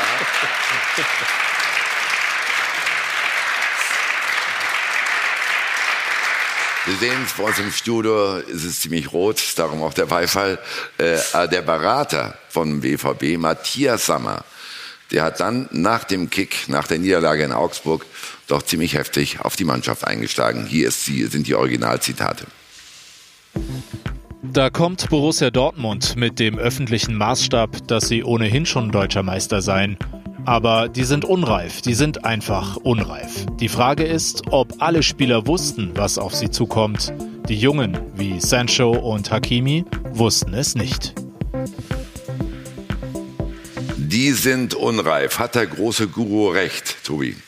Ja, wenn man sich das Spiel anschaut, äh, am Freitag, die Fehler, die gemacht wurden. Also natürlich hat Dortmund nach vorne keinen Platz gehabt, keine Durchschlagskraft, äh, ein paar Chancen, aber die Fehler hinten, das war unreif. Und ähm, ich glaube, dass auch Lucien Favre äh, ein Faktor ist, den man jetzt mal beachten muss, wie er mit dieser Krise umgeht. Ob er es schafft, in einem anderen Ton, weg vom rein fachlichen, er ist ja sehr analytisch, ja. Äh, davon wegzugehen und vielleicht auch die Mannschaft mal motivieren kann. Mhm. Eine andere Ansprache, äh, bis jetzt ändert er noch nicht viel in der Ansprache. Oder ja. ob der Berater Sammer vielleicht sich mal vor die Mannschaft stellen müsste und das Feuer in der Mannschaft entfachen könnte ich, ich vor will, solchen Spielen. Ich will das gerne nachher vertiefen, aber im Augenblick noch mal bei den Spielern bleiben, weil Matthias Sammer ja auch wirklich ein paar äh, Profis beim Namen genannt hat. Das ist ja auch durchaus ungewöhnlich von einem Berater eines Vereins, der damit so in die Öffentlichkeit geht.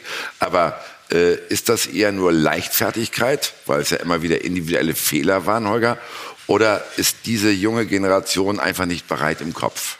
Die Frage ist ja, meint äh, Matthias das Spiel in Augsburg oder meint er vielleicht vor der Rückrunde, wussten sie gar nicht, was auf sie zukommen wird?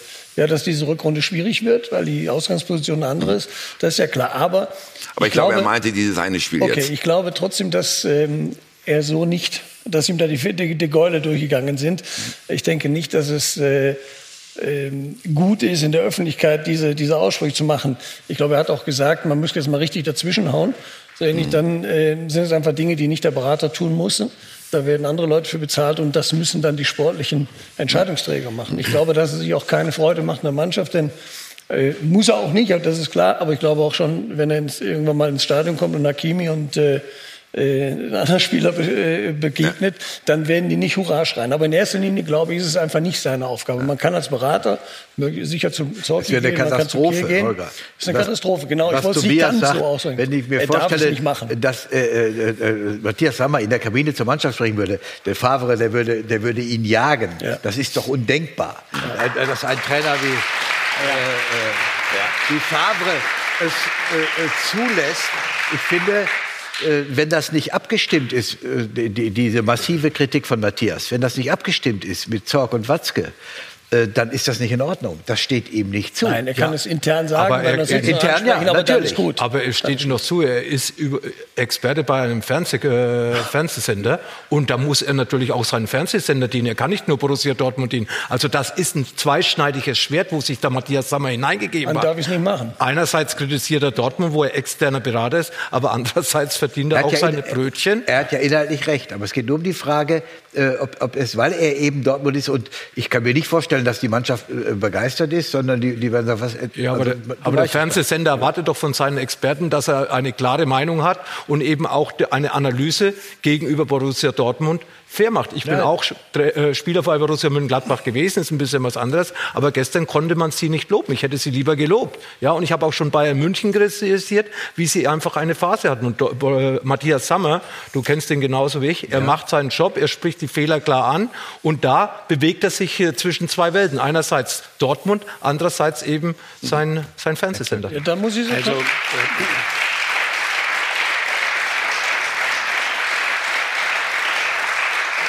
Ich finde, bei dem Vergleich mit dir muss man ja sagen, also man denkt zwar, es war erst gestern, aber es ist schon eine Weile her. Ja, ja. ähm, während es bei Matthias Sammer ja zur gleichen Zeit stattfindet. Also ich will es jetzt mal ein bisschen äh, angriffslustiger formulieren. Ein Verein, der einen Berater auf seiner Flagge öffentlich macht. Also Matthias Sammer ist jetzt der Berater. Übrigens interessanterweise ein Mann, der vorher bei Bayern München, dem Konkurrenten, in einem Amt war. Den hole ich jetzt zu uns dann muss ich ihm entweder untersagen, als Fernsehexperte ins Fernsehen zu gehen. Das ist Grundpflicht. Oder man stimmt es ab dann ist es eine ganz merkwürdige Kommunikationsstrategie nach außen. Also wir schicken unseren Matthias ins Fernsehen, der haut den Spielern in die Fresse, dann müssen wir es schon selber nicht machen. Das glaube ich auch nicht. Das wäre also. Und das Dritte ist, dass es aus Summers Sicht inhaltlich richtig ist, aber in seiner Doppelfunktion überhaupt nicht Genau. geht. Die Doppelfunktion ist das Problem. Als ich das gesehen habe, und es ging ehrlich gesagt in Nürnberg schon los, er war äh, gleiches Amt, gleich, gleicher Sender beim Spiel in Nürnberg, da hat er sich sozusagen schon mal warm geredet gegen, äh, gegen Dortmund. Da habe ich schon gedacht, das gibt's doch gar nicht. Der gehört doch zu denen eigentlich. Wieso haut er denen öffentlich so in die Hacken? Das finde ich auch äh, aus der Sicht, äh, also von Summer, erstaunlich. Geule durchgegangen, rechtfertigt das auch nicht, macht's aber erklärbar. Nein, ich meine, Also ich habe ja fast schon, wenn ich das noch sagen darf, ich habe ja fast schon, ich habe ja fast schon gedacht, ich habe ja fast schon gedacht, die Bayern haben den geschickt. Ja? Also sozusagen, um, um Dortmund mürbe zu machen. Das würde ich wiederum Uli Hoeneß zutrauen. Aber ist natürlich Quatsch. Meine, wir sind uns ja hier einig in allen Punkten.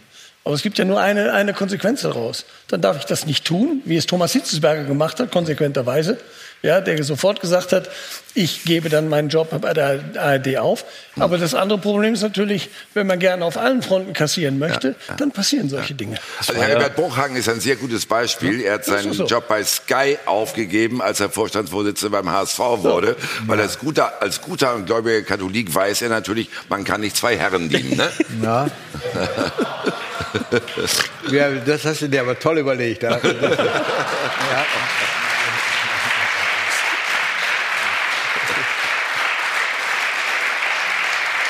Das, das, war, das sollte ja eigentlich ein Brüller werden, aber besonders gelungen war er nicht. Nein. Äh, ist auch nicht, es ist auch nicht vergleichbar mit Lothar, sondern äh, der, äh, Matthias ist als, als Teil des Teams dargestellt worden. Und insofern äh, wird Favre nicht begeistert sein und, und Michael Zorc, die den Sport in Dortmund ja in erster Linie verantworten, äh, die werden nicht äh, begeistert gewesen sein, wie man das intern jetzt handhabt. Die sind ja alle miteinander befreundet, das wird sich auch wieder regeln. Aber die Konsequenz kann nicht die sein, dass Matthias jetzt bei jedem schlechten Spiel von Borussia Dortmund seine Enttäuschung äh, öffentlich äußert. Das ist sicherlich nicht der richtige Weg. Es war ja immer das Problem, es war ja klar, irgendwann wird es die Situation geben, dass Sammer über Dortmund urteilen muss, wenn es schlecht läuft. Und jetzt die zwei Spiele, die letzten beiden, wo es schlecht lief, waren natürlich genau Montag und Freitagabend. Also, äh, Wo er als Experte aufgerufen Genau, die war. beiden Eurosport-Spiele, wo er als äh, Eurosport-Experte... Wo wir von Sky nicht übertragen durften. Wo ihr leider nicht übertragen dürft. Das seht genau. ihr, was er davon hat. Ne? Ja.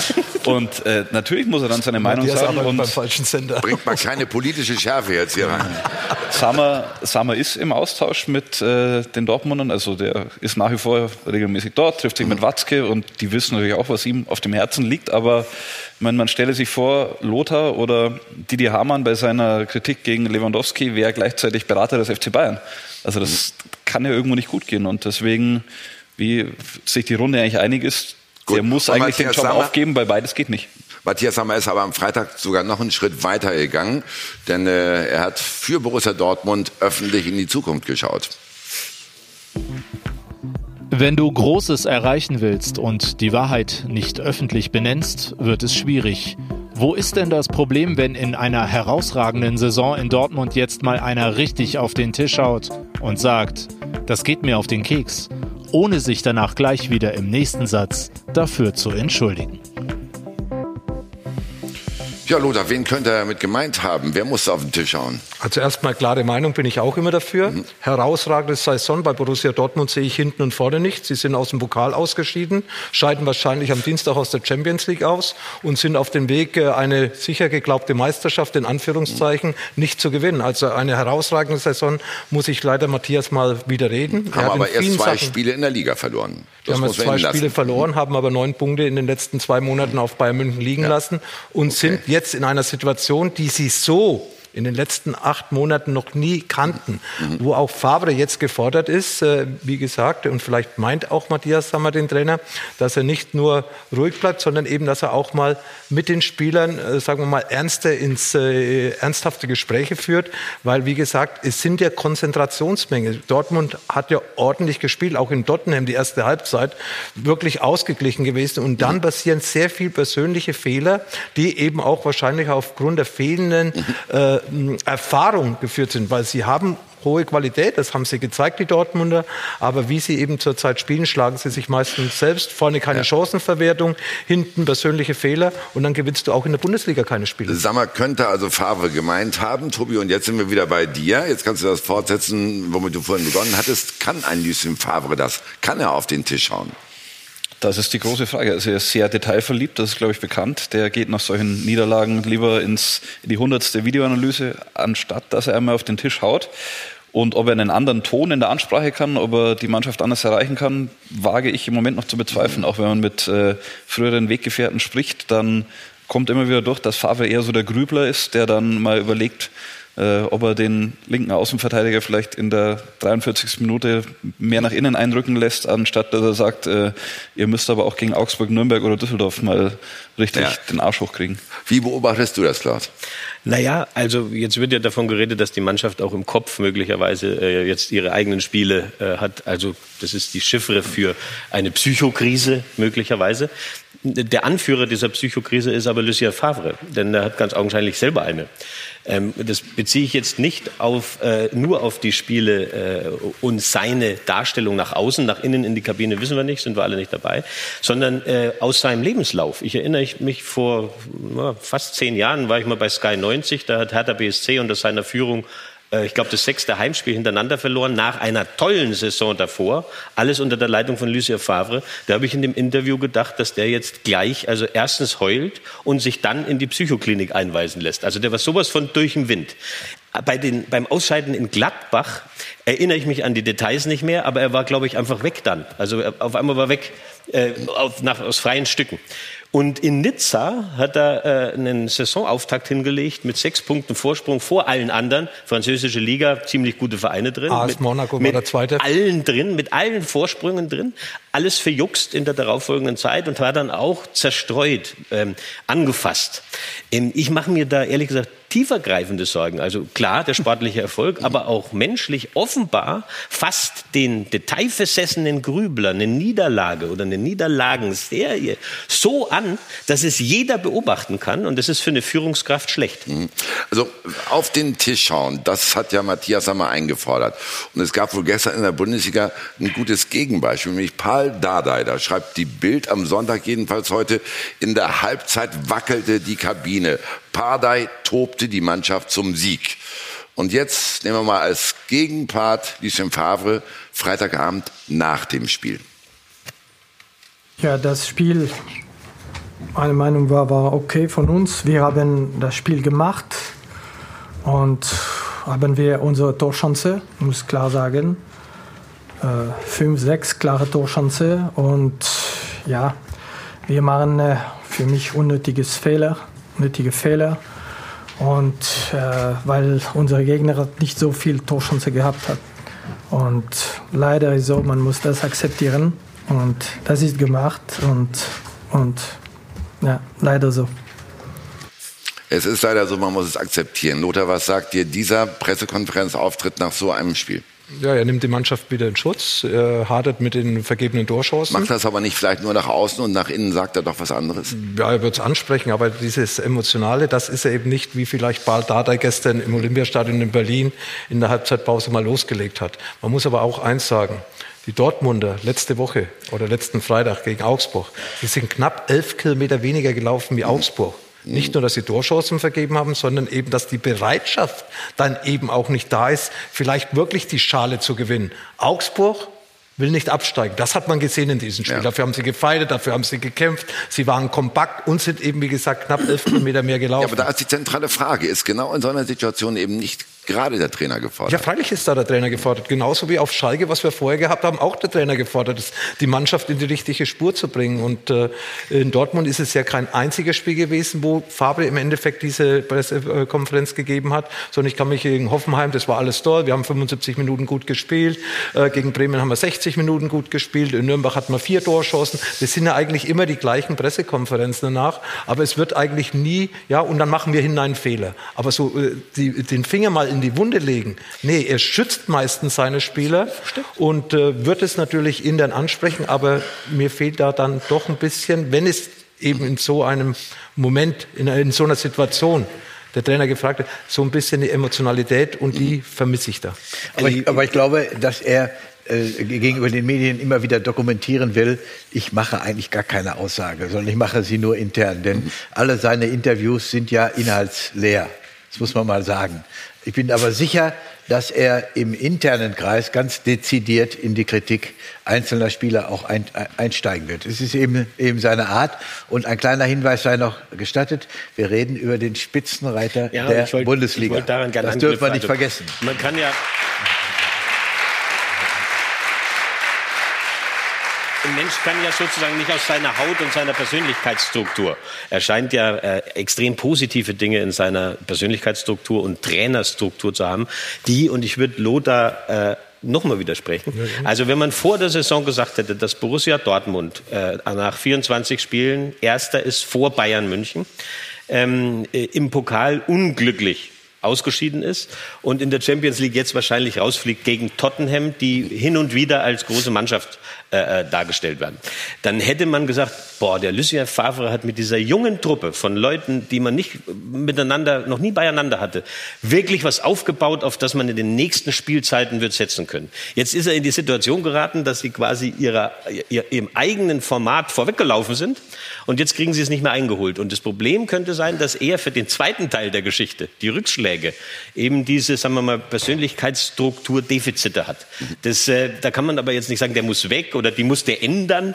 Das wird er nicht ändern. Der ist äh, ein äh, großartiger Fußballdenker. Die Frage ist, ob er auch diese andere Komponente, den Bauch, das Herz, ähm, ja. die, äh, die, wie soll ich sagen, äh, wie sagt man, die Animateur, die Animateurfähigkeit hat, ja, die aber, aber, aber man muss gerade dann nicht halt auch jemand aus der Vereinsführungsetage versuchen, Favre zu helfen zum ist ja Wohle passiert, der mit Meisterschaft. Matthias Sammer. Meiner Meinung nach hat Matthias Sammer sozusagen eine Selbstbewerbung. Er ist gerade auf Selbstbewerbungstour. Ja. Wenn er sagt, da muss mal einer auf den Tisch hauen, meint er natürlich sich selbst. Also das heißt, das heißt, das heißt doch, holt mich endlich. Das heißt, holt mich endlich holt mich endlich und gebt mir dieses Amt, das euch fehlt. Das ist quasi der Bewerbungsfeldzug des Matthias Sammer als, das Amt muss man dann noch ausstellen. Steile These, ne? Steile These. Ne? Grundsätzlich ist ja alles an, an, allem, was wir sagen, ist ja was Wahres dran und was richtig. Aber sonst ist Quatsch. Nein, ähm, ob man eine herausragende Saison spielt, sollte man am Ende der Saison beurteilen. Das ist bis jetzt, und das ist das, was du sagst, Klaus, vollkommen richtig ist, dass man vor der Saison diese Frage gestellt hätte, seid ihr dann damit zufrieden, dann würde auch jeder Ja sagen. So, mhm. äh, ich gebe Herbert recht, dass er sagt, das wird sicherlich intern nicht so auftreten und auch auftreten können wie in den Pressekonferenzen vor der Mannschaft. So, da wird schon Klartext gesprochen. Ja, ich gebe Herrn Lothar wieder recht, dass man trotzdem sagen muss, ich habe bei der Dortmunder Mannschaft am Samstag, und das ist vielleicht auch, äh, am Freitag auch das, was, was Matthias fordert, nicht gesehen, dass sie dahin gefahren sind, gegen Augsburg spielen sagen, wir wollen hier mit aller Macht gewinnen. Und das war von der ersten Minute eigentlich aus meiner Sicht nicht der Fall. Ja? Und das sind, das sind natürlich jetzt die Dinge, die man dann auch klar ansprechen muss. Und dann kann auch jemand kommen oder muss jemand kommen, der mal dazwischen haut, aber es darf nicht ein Berater sein. Ja, der im Grunde genommen nicht ja, aber in der, im kann dazwischen hauen, wenn, wenn Favre so etwas von seinem Naturell her gar nicht liegt? Ja, dann muss ich ihn entweder dahin schieben, ja, versuchen, äh, als, als, als Manager und als Sebastian Kehl, äh, als Talk und Kehl äh, auf ihn einzureden. Oder aber ich trete selber mal davor. Ja. Lothar, ihr hättet das unter euch geregelt, ne, als Spieler damals? Ja, wir hatten, das war eine andere Zeit. Natürlich ist man da offener miteinander umgegangen, beziehungsweise wir haben auch richtig von der Vereinsführung auf die Fresse bekommen in der Öffentlichkeit. Ja. Ich kann mich an Worte von Uli Hoeneß erinnern, Udo Lattek, da, da ist nicht irgendwo rumgeredet worden, sondern bei der Pressekonferenz musstest du die Pressekonferenz nach dem Spiel am nächsten Morgen hast du dann in der Zeitung gelesen, was du für eine Scheiße gespielt Gut, hast. hat Matthias Sammer aber jetzt auch gemacht. Ja, ist, ist, ja, Ja, aber das waren wir gewohnt. worden. Aber andererseits, Richtig. und ich gebe ja Klaus recht, natürlich hat Dortmund bisher zwei Tore besser wie Bayern München. Das hätte man vor der Saison nicht gedacht. Bei Bayern München wäre da oben gestanden. Aber man hätte profitieren können von der Schwächephase von Bayern München mit der Qualität, die ja vorhanden ist in der, Mann, in der Mannschaft, vielleicht wirklich die Meisterschaft. Ja. oder einen Vorsprung zum heutigen Zeitpunkt zu haben. Wir gehen ja jetzt auf die, auf die Ist-Phase an. Die Vergangenheit haben wir ja gelobt. Die Hinrunde, Offensivfußball, Dollarspiel, äh, Marco Reus, Spieler der Vorrunde, äh, Lucien Fabre. Aber zurzeit läuft es eben nicht. Ein Sieg in sieben Pflichtspielen, international, 0 zu 3 verloren in, Dort, äh, in, in Tottenham in den letzten acht Minuten. Sie haben auch ein Problem meistens in der zweiten Halbzeit, das war jetzt in Augsburg weniger der Fall, meistens zum Schluss des Spiels haben sie ihre Gegentore bekommen, sind sie aus dem Pokal ausgeschieden, haben sie gegen Hoffenheim nur noch unentschieden gespielt zu Hause, auch gegen Leverkusen, wo sie gewonnen haben, haben sie ja mit Glück gewonnen, dieses Spiel, das eine Spiel, wo sie gewonnen haben.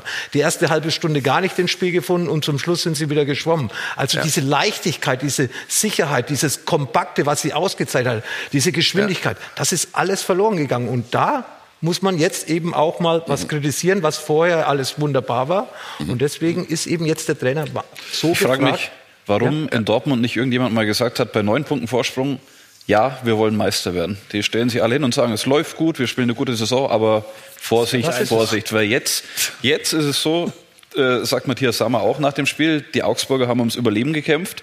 Und die Dortmunder wollten gewinnen. Ja gut, sie wollen gewinnen, sie wollen vielleicht weiter eine ordentliche Saison, eine gute Saison spielen, aber so dieses Ziel Meisterschaft wurde nie ausgerufen und man, man kann über die Bayern sagen, was man will, aber bei denen äh, gibt es nach einem 0-0 gegen Nürnberg Ärger, intern wie extern, gibt es nach einem 1-2 gegen Augsburg noch viel mehr Ärger und die wollen halt Meister werden und sagen das natürlich. Und auch die wenn sie neun Punkte Rückstand haben, hat Bayern München immer noch von der Meisterschaft geredet. Und Genau. Dortmund war in der Pole Position und hat gesagt, ach, so ungefähr. Und wir schauen uns das nächste Spiel an und vielleicht klappt es halt zum Schluss. Ich- ich neun übrigens- Vorsprung. Und übrigens Meister hat. Kovac in der Phase auch nach außen, nach innen vermutlich auch, aber auch nach außen die richtigen Worte gefunden, das klar zu machen. Wir sind jetzt die Jäger. Klammer auf, wir werden uns die schon noch schnappen. Es kommt nicht drauf an, wann, sondern dass wir sie noch erwischen. Jetzt ist es schon soweit. Das waren starke Signale nach außen, dass auch die Mannschaft merkt. Unser Trainer glaubt selber auch noch daran, obwohl es hier brodelt. Aber kann es denn sein, das möchte ich auch mal sagen, kann es denn sein, wenn Favre und Zorg sich hingestellt haben und gesagt, wir wollen Meister werden, dass sie heute in dieser Runde säßen, punktgleich und hätten gesagt, damit hat man einen zu großen Druck auf die Mannschaft aufgebaut und sie sind mit diesem Druck nicht fertig geworden. Und das, das hätte man nicht machen sollen. Ja, diese jungen Spieler mit, mit, dieser, mit diesem trojanischen Pferd im Garten äh, sind sie nicht fertig geworden. So würde dann unsere Argumentation heute Aber wir werden es nie wissen, möglicherweise welchen lauten. Einfluss weiß es gehabt hätte. Aber Wer das weiß ist es ja- nicht. Aber Also da muss ich, ich finde es unglaublich, dass man heute in Deutschland, wenn man neun Punkte Vorsprung hat, nicht mehr sagen darf, wir wollen deutscher Meister werden. Warum? Weil alle, weil alle nur Angst haben.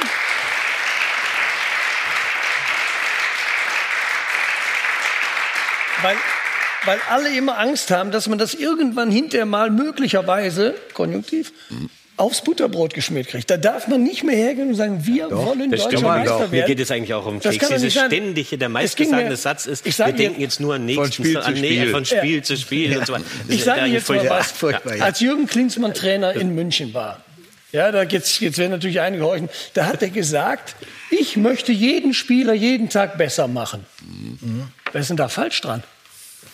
Ja, das muss Das- aber auch gelingen. Das ist was anderes.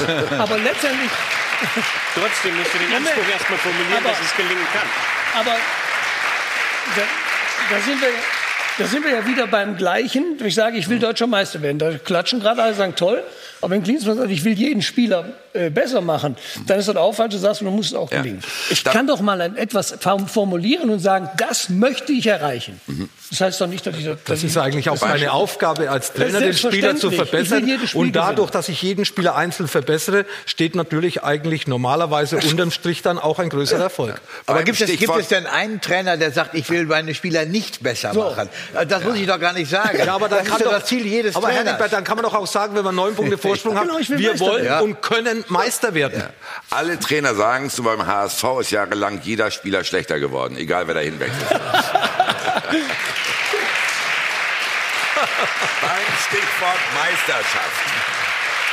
Beim Stichwort Meisterschaft sind wir automatisch bei den Bayern. Also dieses 1 zu 2 von Dortmund in Augsburg. Hat das auch den Auftritt der Bayern in Gladbach gestern befeuert? Selbstverständlich. Also die Spiele von Dortmund werden ganz genau verfolgt. Das war schon äh, in Liverpool am Tag vor dem äh, Spiel gegen FC Liverpool, als Dortmund das 0-0 äh, geholt hat, nur 0-0 gespielt hat in Nürnberg. Das wurde registriert. Am Freitag wurde mit der Mannschaft, äh, Sportdirektor, Staff, haben sich alle das Augsburger Spiel, in, äh, das Dortmunder Spiel in Augsburg angeschaut und haben die Spieler selbst gesagt, Thomas Müller gestern bei Lothar am Tisch, das ist eine Motivation zusätzlich. Und die Bayern haben gestern eine der besten Leistungen der Saison gezeigt. Und ja, jetzt sind sie da. Jetzt haben sie resettet, wie Nico Kovac formuliert, und können deutscher Meister werden. Ganz Die, klar. die neuen Meisterschaftschancen der Bayern bewerten wir gleich, haben aber jetzt einen live zugeschaltet, der es gestern mit abbekommen hat. Er stand halt in der Abwehrzentrale bei Borussia Mönchengladbach und ich weiß nicht, ob er schon wieder zu einem wirklich etwas entspannteren Gesichtszug gefunden hat. Auf alle Fälle begrüßen wir ihn. Matthias Ginter, schönen guten Morgen. Hallo, viele Grüße in die Runde. Ja, war ein bisschen heftig gestern. Habt ihr es halt schon verdaut? Ähm, ja, was heißt verdaut? Es war natürlich schon, schon eine, harte, eine harte Partie. Wir haben äh, nicht so wirklich in die, in die, ins Spiel reingefunden, haben wahnsinnig ähm, ja, früh gleich wahnsinnig Chancen äh, hergegeben und dann äh, war es, ja, nach zehn Minuten hätten wir auch schon höher zurückliegen können. Dann äh, haben wir ein bisschen besser ins Spiel gefunden, ähm, haben, haben Anschlusstreffer gemacht, haben uns in der Halbzeit nochmal eingeschworen und dann, äh, ja, ja, war es in der zweiten Halbzeit dann wieder ein bisschen ähm, gleich am Anfang zwei hundertprozentige zugelassen. Das ist natürlich dann zu viel für, für Bayern.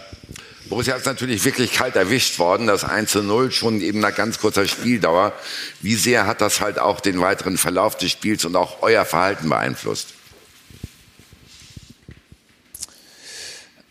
Ja, es war, war natürlich schon äh, ein Nackenschlag. Wir haben ähm, uns viel vorgenommen, haben wahnsinnig früh dann auch, wie gesagt, schon äh, Chancen zugelassen. Das 1-0 ähm, nach einer Standardsituation, dann gleich das 2-0 und es war ja, ein Scheibenschießen. Wir, wir mussten froh sein, dass wir am Anfang äh, nicht, noch, nicht noch hören, äh, in Rückstand geraten und wir haben dann erst so nach 20, 25 Minuten auch wirklich selber am Spiel teilgenommen und dann ja, das Gleiche natürlich dann in der zweiten Halbzeit. Gleich nach ein, zwei Minuten wieder, wieder ähm, das 3-1 ist natürlich, ja, war natürlich wieder ein Nackenschlag und dann äh, hat es Bayern natürlich auch gut gemacht, aber wir haben es natürlich ihnen auch ein bisschen einfach gemacht. Äh, Das Problem war wirklich, jetzt in den letzten drei Heimspielen gab es elf Gegentore. Sie stehen in der Zentrale drin. Das ist dieselbe Truppe, dieselbe Hintermannschaft, die halt die ersten drei Rückrundenspiele zu null gestaltet hat. Und jetzt plötzlich dieser Einbruch hinten drin. Ist das zu erklären? Gibt es überhaupt eine Erklärung dafür, Matthias? Ja, wenn wir das so einfach wüssten, dann ähm, würden wir es natürlich abstellen. Wir haben ähm, auch in den Spielen gegen Leverkusen ein bisschen Glück gehabt, haben natürlich auch ähm, da in, gegen Augsburg, gegen Schalke gut verteidigt und dann kam das Spiel gegen Berlin. Wir haben gegen Wolfsburg in Berlin drei Gegentore jeweils bekommen, haben äh, gestern fünf bekommen. Ähm, es gibt, glaube ich, nicht den, ein, den einen Grund. Ähm, es sind immer mal wieder verschiedene Sachen. Gestern waren es zwei Standardsituationen, unter anderem ähm, individuelle Fehler, mannschaftstaktische Fehler. Also es gibt nicht den einen, den einen Grund, den wir abstellen müssen, sondern es ähm, ist in den letzten drei Heimspielen natürlich deutlich zu viel und deutlich äh, auch zu viel Chancen. Ähm, ja. Wir hätten gegen Berlin höher verlieren können, wir hätten gestern höher oder mehr Gegentore bekommen können. Äh, das ist natürlich, ja, wie gesagt, ähm, zu einfach. Ich will da Lothar mal mit reinnehmen in unserer Runde. Der war ja gestern live im Stadion. Äh, Lothar, wie ist dir das vorgekommen, gerade der Defensivverbund im Gegensatz zu den ersten drei Rückrundenspielen? Ja, ähm, Sie haben Schwierigkeiten. Sie waren bis vor drei Spielen die beste Defensive in der Bundesliga. Sie haben eigentlich nur bis vor drei, vier Wochen ein Standardgegentor bekommen. Es waren elf Meter. Jetzt, glaube ich, haben sie in den letzten drei Spielen vier Standardgegentore bekommen, sind in viele Konter gelaufen, vor allem in Berlin. Äh, und Bayern München hat natürlich gestern auch davon profitiert, obwohl, dass man sagen muss, für mich war es die beste Saisonleistung, die die Bayern abgeliefert haben in der Bundesliga in diesem Jahr. Äh, wenn man dann so früh gegen Bayern in Rückstand gerät, dann muss man natürlich auch ein bisschen mehr riskieren. Und das spielt natürlich den Bayern bei der Geschwindigkeit, bei der Qualität, die sie in Offensiven haben, in die Karten. Aber was mir aufgefallen ist, nicht nur weil man die ersten, immer die ersten Minuten oder ersten Sekunden in jeder Halbzeit verschlafen hat, man ist auch nicht in die Zweikämpfe gekommen. Man hat einfach nicht die Raumaufteilung, die kompakte Raumaufteilung, die man vorher gehabt hat. Und wenn dann Gladbach offensiv spielt, dann im Umschaltspiel haben sie in den letzten Wochen Probleme gehabt, nicht ja. nur gestern gegen die Bayern, die ja, und wenn man ehrlich ist, äh, Jan Sommer hat natürlich Weltklasse noch gehalten bei den Gladbachern, sonst hätte es auch sieben oder acht zu eins, zwei ausgehen können mhm. und äh, dann wäre vielleicht Bayern sogar heute der Tabellenführer. Wir, wir haben einen ehemaligen Abwehrchef von Gladbach im Studio, Holger Fach, der weiß, wovon er redet. Also, äh, äh was hast du gestern ausgemacht? Welche Schwächen hast du ausgemacht und vor allen Dingen die, die Analyse der Schwächen, wie fällt das aus? Ganz ehrlich? Mhm. Immer ehrlich. Ich glaube, es weiß keiner so richtig genau. Das war ja super ehrlich. Ja, das ist super ehrlich. Das wäre auch. Das ist nämlich, ich meine, äh, äh, der Kollege Ginter ist ja auch relativ ratlos, wenn man das hört, was er sagt. Ja. ja. Und ich glaube auch, dass du sicherlich als Trainer die Dinge ansprechen kannst, was gerade an diesem Tag passiert ist. Ja. Aber letztendlich hast du keine Erklärung dafür, dass es ein Dreivierteljahr oder, oder mehr als ein halbes Jahr nicht passiert ist. Erstens. Zweitens, ich glaube, dass ähm, äh, sicherlich logisch ist, wenn, wenn ähm, die Gladbach gestern nicht so in den Zweikampf kommen, dann liegt das natürlich an den Bayern, die sehr ballsicher sind, die im richtigen Moment auch mal direkt spielen, aus Situationen rauskommen und sich befreien können. Und wenn du dann natürlich 2-1, dann direkt nach der Pause 3-1 kriegst, musst du natürlich nach vorne spielen. Also ist es auch nicht ungewöhnlich, noch zwei zu kriegen. Was mich mehr überrascht hat, nicht ist nicht dieses 1-5, sind die beiden Spiele vorher. Ja, beide 0-3 und relativ ähm, sang- und klanglos. Das ist, ich habe sie nicht gesehen, aber man, man hat es ja gehört, dass es dann sechs Gegentore gibt. Das wundert mich schon. Da muss irgendwas passiert sein, aber das können wir hier von hier aus nicht ja. beurteilen. Das, das muss, äh, müssen die Leute intern wissen, ob Leute nicht ganz fit sind, ob, ob der ein oder andere äh, andere Problem, das weiß ich nicht. Mhm. Aber Fakt ist, wir haben gestern nur gesehen, dass sie äh, ja. eigentlich hoffnungslos unterlegen waren. Wir können nur auf die Tabelle schauen und die sagt uns, Matthias, dass jetzt äh, Frankfurt und auch Leverkusen plötzlich aufrücken, dass ihr den heißen Atem im Nacken spürt. Habt ihr so ein bisschen Angst, dass ihr jetzt noch durchgereicht werdet und das Ziel Champions League verfehlen könntet? Nein. Na, Angst ist, glaube ich, das falsche Wort. Wir haben natürlich schon ähm, auch mitbekommen, dass wir, glaube ich, nicht mehr Dritter sind. Ähm, äh, jetzt mittlerweile Vierter und, und natürlich Frankfurt, Leverkusen gerade auch mit dem Trainerwechsel. Ähm, ja, auf jeden Fall Boden gut gemacht haben und trotzdem glaube ich, dass wir gut, da, gut dabei sind, wenn wir nicht auf andere schauen, weil wir können noch so sehr über andere Teams reden, wie gut sie sind, dass sie ihre Punkte holen, ist, ist logisch wir müssen auf uns schauen, wir müssen unsere Leistung bringen, dass wir schleunigst wieder in die richtige Bahn kommen und unsere Punkte holen. Und dann bin ich eigentlich auch überzeugt, dass wir trotzdem ähm, bis am Ende eigentlich ähm, unsere Ziele äh, oder bei, bei, unseren Zielen ähm, dabei sind und sie auch erreichen können, wenn wir, wenn wir schleunigst wieder unsere eigentliche Leistungsgrenze erreichen können. Lothar, kann man so eine Mini-Delle schnell wieder ausbessern oder braucht das so ein bisschen Zeit? Und vor allen Dingen, was macht das mit der Mannschaft, wenn die plötzlich sieht, oh Gott, es flutscht überhaupt nichts mehr? Es ist ja eine Parallele zu Borussia Dortmund, ja. Schalke lassen wir jetzt mal weg, weil die haben über die ganze Saison schlecht gespielt. Aber Gladbach und Dortmund, also die zwei Borussen in der Bundesliga, die waren schon positive Überraschungen in der Hinrunde. Äh, die Dortmund haben die meisten Tore geschossen, die Gladbach hatten die besten Verteidigungen und so weiter. Und es hat auch Spaß gemacht, dieses neue System bei Gladbach zu verfolgen. Aber auch darauf kann man sich natürlich einstellen. Und Gladbach war ja auch, wenn man die beiden Spiele gegen München mal anschaut, jetzt waren sie aufgrund der, der, der, der, Situation gezwungen, nach vorne zu spielen. In München konnten sie aus einer gesicherten Defensive spielen, lässt sich Stindel fallen, kommt Blair mit nach hinten, kommt Hassar mit nach hinten, da waren sie kompakt gestanden. Und das ist natürlich dann Gladbach. Und dann eben umgekehrt mit ihren schnellen Spielern schnell nach vorne zu spielen und die Räume zu nutzen.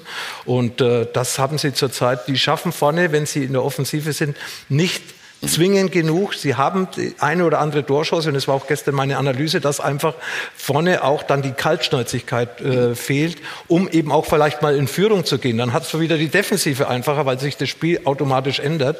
Und wie gesagt, es sind zwei Baustellen. Vorne ja. die Chancenverwertung, hinten wieder kompakter stehen und äh, Dieter Hacking ist ja ein erfahrener Trainer und ich hoffe und es wünsche ich natürlich meinen Extraen, dass es so schnell wie möglich wieder funktioniert, die Punkte zu holen, dass sie zumindest international im ja. Geschäft bleiben in der kommenden Saison. Das, das Verrückte ist ja, Matthias, nach dem 20. Spieltag, da wart ihr punktemäßig auf Augenhöhe mit den Bayern. Und da gab es schon viele, mit Sicherheit nicht in der Mannschaft, aber viele, die gesagt haben, oh, die spielen um den Titel mit. Äh, kann sowas auch den Kopf blockieren, wenn das plötzlich auch an die Mannschaft rankommt? Das glaube das glaube ich nicht, weil in der Mannschaft war das, war das Thema Meisterschaft nie, nie wirklich Gesprächsthema. Wir, haben, ähm, wir wussten, dass wir ähm, eine gute Phase haben, dass wir eine gute Saison bis dahin gespielt haben. Und dann kam eben das, das Spiel gegen Berlin, was uns schon so einen kleinen Knacks gegeben hat, weil man ja zu ungeduldig war, wie, wie schon in der Runde gesagt, die Balance gefehlt hat, ähm, die Kompaktheit gefehlt hat. Und natürlich war das dann so ein kleiner Knackpunkt. Wir hatten dann zwar noch ein gutes Auswärtsspiel in Frankfurt, wo wir hätten vielleicht auch gewinnen können, aber ja, ich glaube nicht, dass das Meisterschaftsthema wirklich bei uns in den Köpfen war, weil das letzten Endes war das eher so ein Thema für die Öffentlichkeit, aber in der, innerhalb der Mannschaft, ähm, ja, ich glaube nicht, äh, also ich kann jetzt nur für mich sprechen, äh, ich habe das nicht so sehr ja. an mich rankommen lassen, also äh, ich denke nicht, dass das eine große Rolle gespielt hat. So, und jetzt habt ihr in naher Zukunft Freiburg, Mainz, Düsseldorf oder auch andersrum. Düsseldorf. Neun, ja, neun Punkte, neun Punkte und alles ist wieder gut. Ja, so schnell geht's. So schnell geht's. Wenn wir alle drei Spiele gewinnen, ähm, ist alles wieder gut. Ich glaube, wir haben vor den drei Heimspielen jetzt äh, war auch alles gut. Äh, hat bei uns, glaube ich, auch keiner erwartet, dass es dann so schnell in die andere Richtung geht. Aber so ist es halt im Fußball. Ähm, wie vorher schon gesagt, wir können unsere Ziele noch erreichen. Wir müssen natürlich Dinge besser machen und ähm, auch schleunigst besser machen, aber wir haben noch alles in der eigenen Hand und ähm, ja, mit den nächsten Spielen ähm, versuchen wir dann wieder die, die richtige Richtung einzuschlagen. Dann dafür alles Gute und viel Erfolg. Danke, Matthias Ginter. Dankeschön, ciao.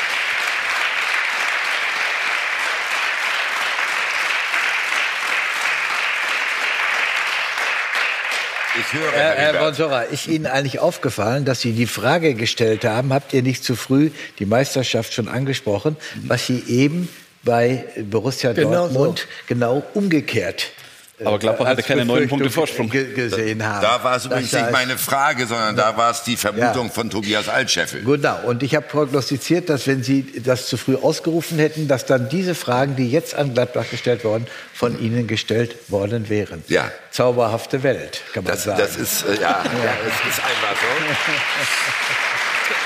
ja.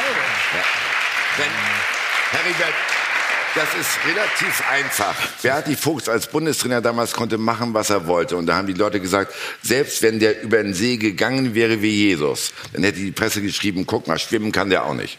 Ja. ja. So, so ist es eben mit uns Medien. Ne? So, jetzt kommen wir aber zu den Bayern, weil da müssen wir noch wirklich das Ganze in Relation setzen zum härtesten Wettbewerber aus Dortmund. Und wir müssen natürlich heute auch verabreden, wer dann den Titel holt am Ende. Ne?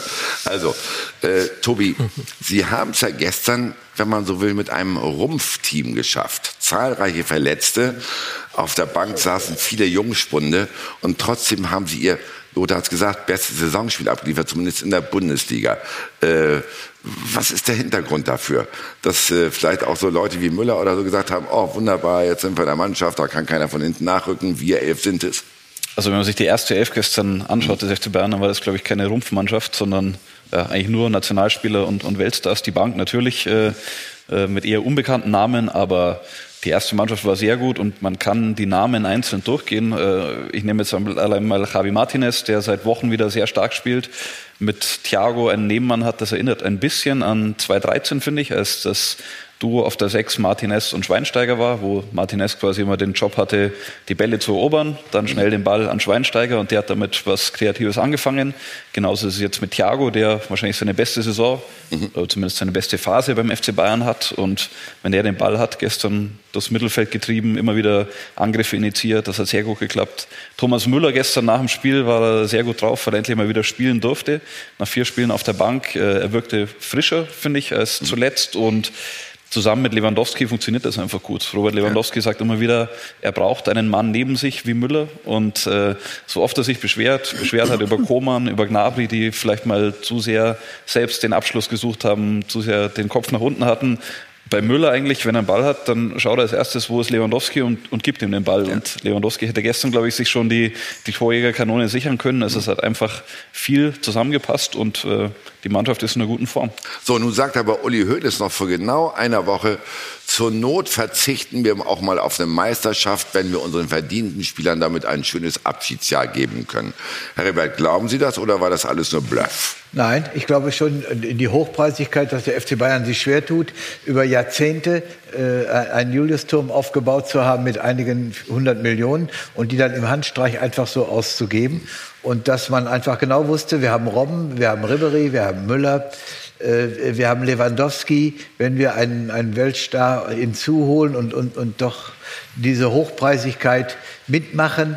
Äh, ich glaube schon, dass dieses Kalkül äh, war, nicht nur den ehrenvollen Abschied, sondern Sie wissen ja auch genau, dass Robben und Ribery deswegen so gute Spieler sind, weil sie natürlich auch einen Schuss Egozentrik haben. Mhm. Und wenn diese Spieler auf der Bank sitzen, äh, dann, äh, aber am besten geht die Frage an Lothar Matthäus, denn der hat die, die gleiche Egozentrik. Der hat die gleiche äh, Egozentrik als Spieler gehabt. Der war ja. Weltklasse und selbstverliebt. Und das sind diese beiden Spieler, das sind diese beiden Spieler auch, Robben und Ribery. Und die auf die Bank zu setzen, ja, Effenberg, Matthäus. Robben, Ribery, ist ja gar nicht möglich. Und das hat der FC Bayern, wie ich finde, richtig erkannt. Und jetzt ist die Übergangsphase eingeleitet. Uli hat zum ersten Mal ausgesprochen, dass sein Busenfreund Ribery möglicherweise nicht verlängert wird, dass Robben nicht verlängert wird. Das heißt, peu à peu ja. äh, wird denen jetzt die Wahrheit vermittelt. Und ich glaube, dass der FC Bayern das gut gemacht hat. Aber jetzt haben Sie Lothar natürlich direkt angesprochen ja. und der kommt jetzt aus dem Sattel. Ja.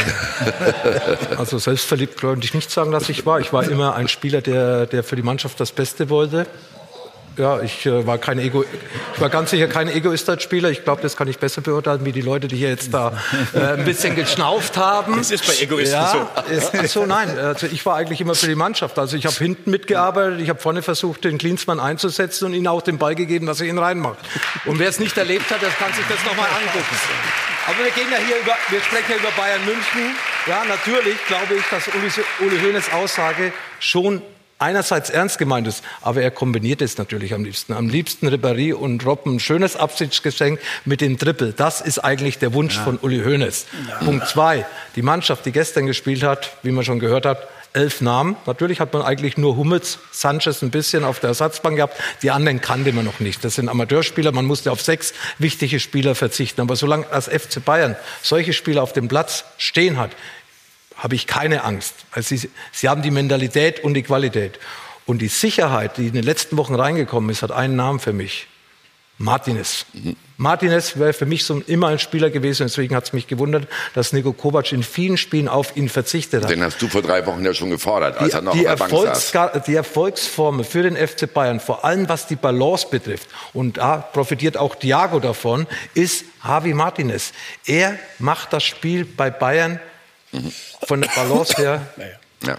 Richtig. So. Er steht in der Position, er kommt von der Position, er macht nicht nur dann entscheidende Tore, mhm. sondern auch wenn er mal einen Zweikampf nicht gewinnt, beziehungsweise den Ball nicht erobert, macht er das Spiel, das Konterspiel des Gegners langsam, weil er einfach in die richtige Position geht mhm. und nimmt das Tempo des Gegners heraus und erreicht damit, dass ja. seine eigenen Mitspieler zurückkommen können. Und deswegen ist Bayern so stabil in der Defensive und die Qualität nach vorne, die kennen wir seit vielen Jahren. So, um es mal auf Dortmund abzustellen, inwieweit, Klaus, hat der Jäger, also Bayern, auch einen psychologischen Vorteil. Vor allen Dingen, wenn man als Jäger eben schon mal bei der Aufholjagd so ein paar Erfolge gezeitigt hat. Ja, es hat sich jetzt erstmal schon ausgejagt, weil sie sind ja schon punktgleich und Dortmund muss äh, noch zu den Bayern, wobei ich glaube, da gewinnen sie eher als ihre anderen Spiele. Äh, das ist die These von vorhin, dass sie sich schwerer tun gegen äh, vermeintlich schwächere Mannschaften. Ähm, äh, und naja, ich glaube, heute ist der Tag, an dem man sich festlegen kann. Äh, Ja. Natürlich werden die Bayern Meister. Und wenn sie äh, gegen Liverpool nicht ausscheiden, wofür es viele gute Gründe gibt, dass das geschehen kann, dann holen die alle drei Titel. Und dann hat Uli dieses äh, Übergangsszenario tatsächlich in genialer Weise vorweggenommen. Ich würde allerdings hinzufügen, wenn Robben, Ribéry und die Älteren dann rausrotieren aus dem Kader und aus Bayern München, äh, dann wird es auch Zeit für Uli Hoeneß langsam rauszurotieren. Ich will das nicht so ganz gerne hören. Äh, ich will mal Ricardo schnell abrufen, denn ich glaube, auch was die Fans angeht, haben wir natürlich so ein Voting in Sachen Meisterschaft. Tja, nach 15 Spieltagen hatte der BVB noch neun Punkte Vorsprung. Jetzt sind sie punktgleich mit den Bayern. Wer wird denn nun Meister? Das haben wir euch gefragt über Twitter und das ist eure Meinung. Denn mehr als sieben von zehn Leuten sagen, die Bayern werden Meister. Also ähnlich wie Klaus Strunz. Gucken wir mal, warum ihr das alle sagt. Holger sagt, ja, große Rolle spielt eben die Erfahrung. Vielleicht fehlt es dem BVB. Vor vier Wochen war für mich klar, der BVB wird Meister. Tja, jetzt eben nicht mehr. Und was sagt Dominik, Dortmund-Fan? Ja, die Dortmund-Fans, die resignieren ja schon fast. Augsburg und Nürnberg, wer so spielt und gegen die Absteiger nicht gewinnt, der kann auch kein Meister werden. Ich sehe keine Besserung und sehe damit schwarz. Also, unterschiedliche Meinungen bilden sich einfach selbst ein Bild. Selbst wenn die Bayern den Titel noch holen, Tobi, wird eine Neujustierung im Sommer notwendig sein. Uli Hoeneß hat gesagt, wenn ihr Journalisten wüsstet, was wir schon alles sicher haben, wisst ihr bei Sportbild mehr? Wir hatten ja am äh, Mittwoch in der letzten Ausgabe einen Report genau über dieses Thema drin und äh, es wird natürlich im Hintergrund eifrig das Ganze vorangetrieben. Bei Lucas Hernandez ist man sich, glaube ich, einig. Da gab es jetzt mit Atletico die Absprache, weil Atletico Madrid das große Ziel äh, Champions League-Finale äh, in diesem Jahr verfolgt, im eigenen Stadion, dass man den Spieler im Winter noch nicht holt, dafür im Sommer und äh, dass man dann vielleicht doch nicht die 80 oder 85, die im Vertrag stehen, zahlen muss, sondern etwas billiger bekommt. Bei Timo Werner, nach unseren Informationen, herrscht Einigkeit äh, mit dem Spieler bzw. dem Berater. Da der Karl-Heinz Rummenigge gestern auch in Richtung äh, RB Leipzig äh, eine Spitze losgelassen. Ich weiß nicht, ob wir die auch noch thematisieren. Hatznodoy ist man sich meines Wissens mit dem Spieler auch einig und muss mit Chelsea äh, nur noch ja, den Preis quasi ausmachen. Also Pavard da wird sowieso sicher. Pavard ist sowieso sicher. Fiete Ab wollen wir nicht vergessen, der ist auch sicher. Und, Man weiß nur ähm, noch nicht, in welchem Jahr bei Fiete ab, der kann es selbst entscheiden. Aber schaut mal auf unser Board hier hinter uns, was die Bayern alles in die Hand nehmen müssen an Geld. 35 Millionen nicht 42, bei- wenn man nach James die Option zieht, 60 will Leipzig für Werner aufrufen und 80 ist bei Hernandez wahrscheinlich festgeschrieben. Sind 217 Millionen. Wobei die Äh, 60 bei Die Werner, 60 da, da glaube ich, ja glaube ich nicht ganz nie. dran.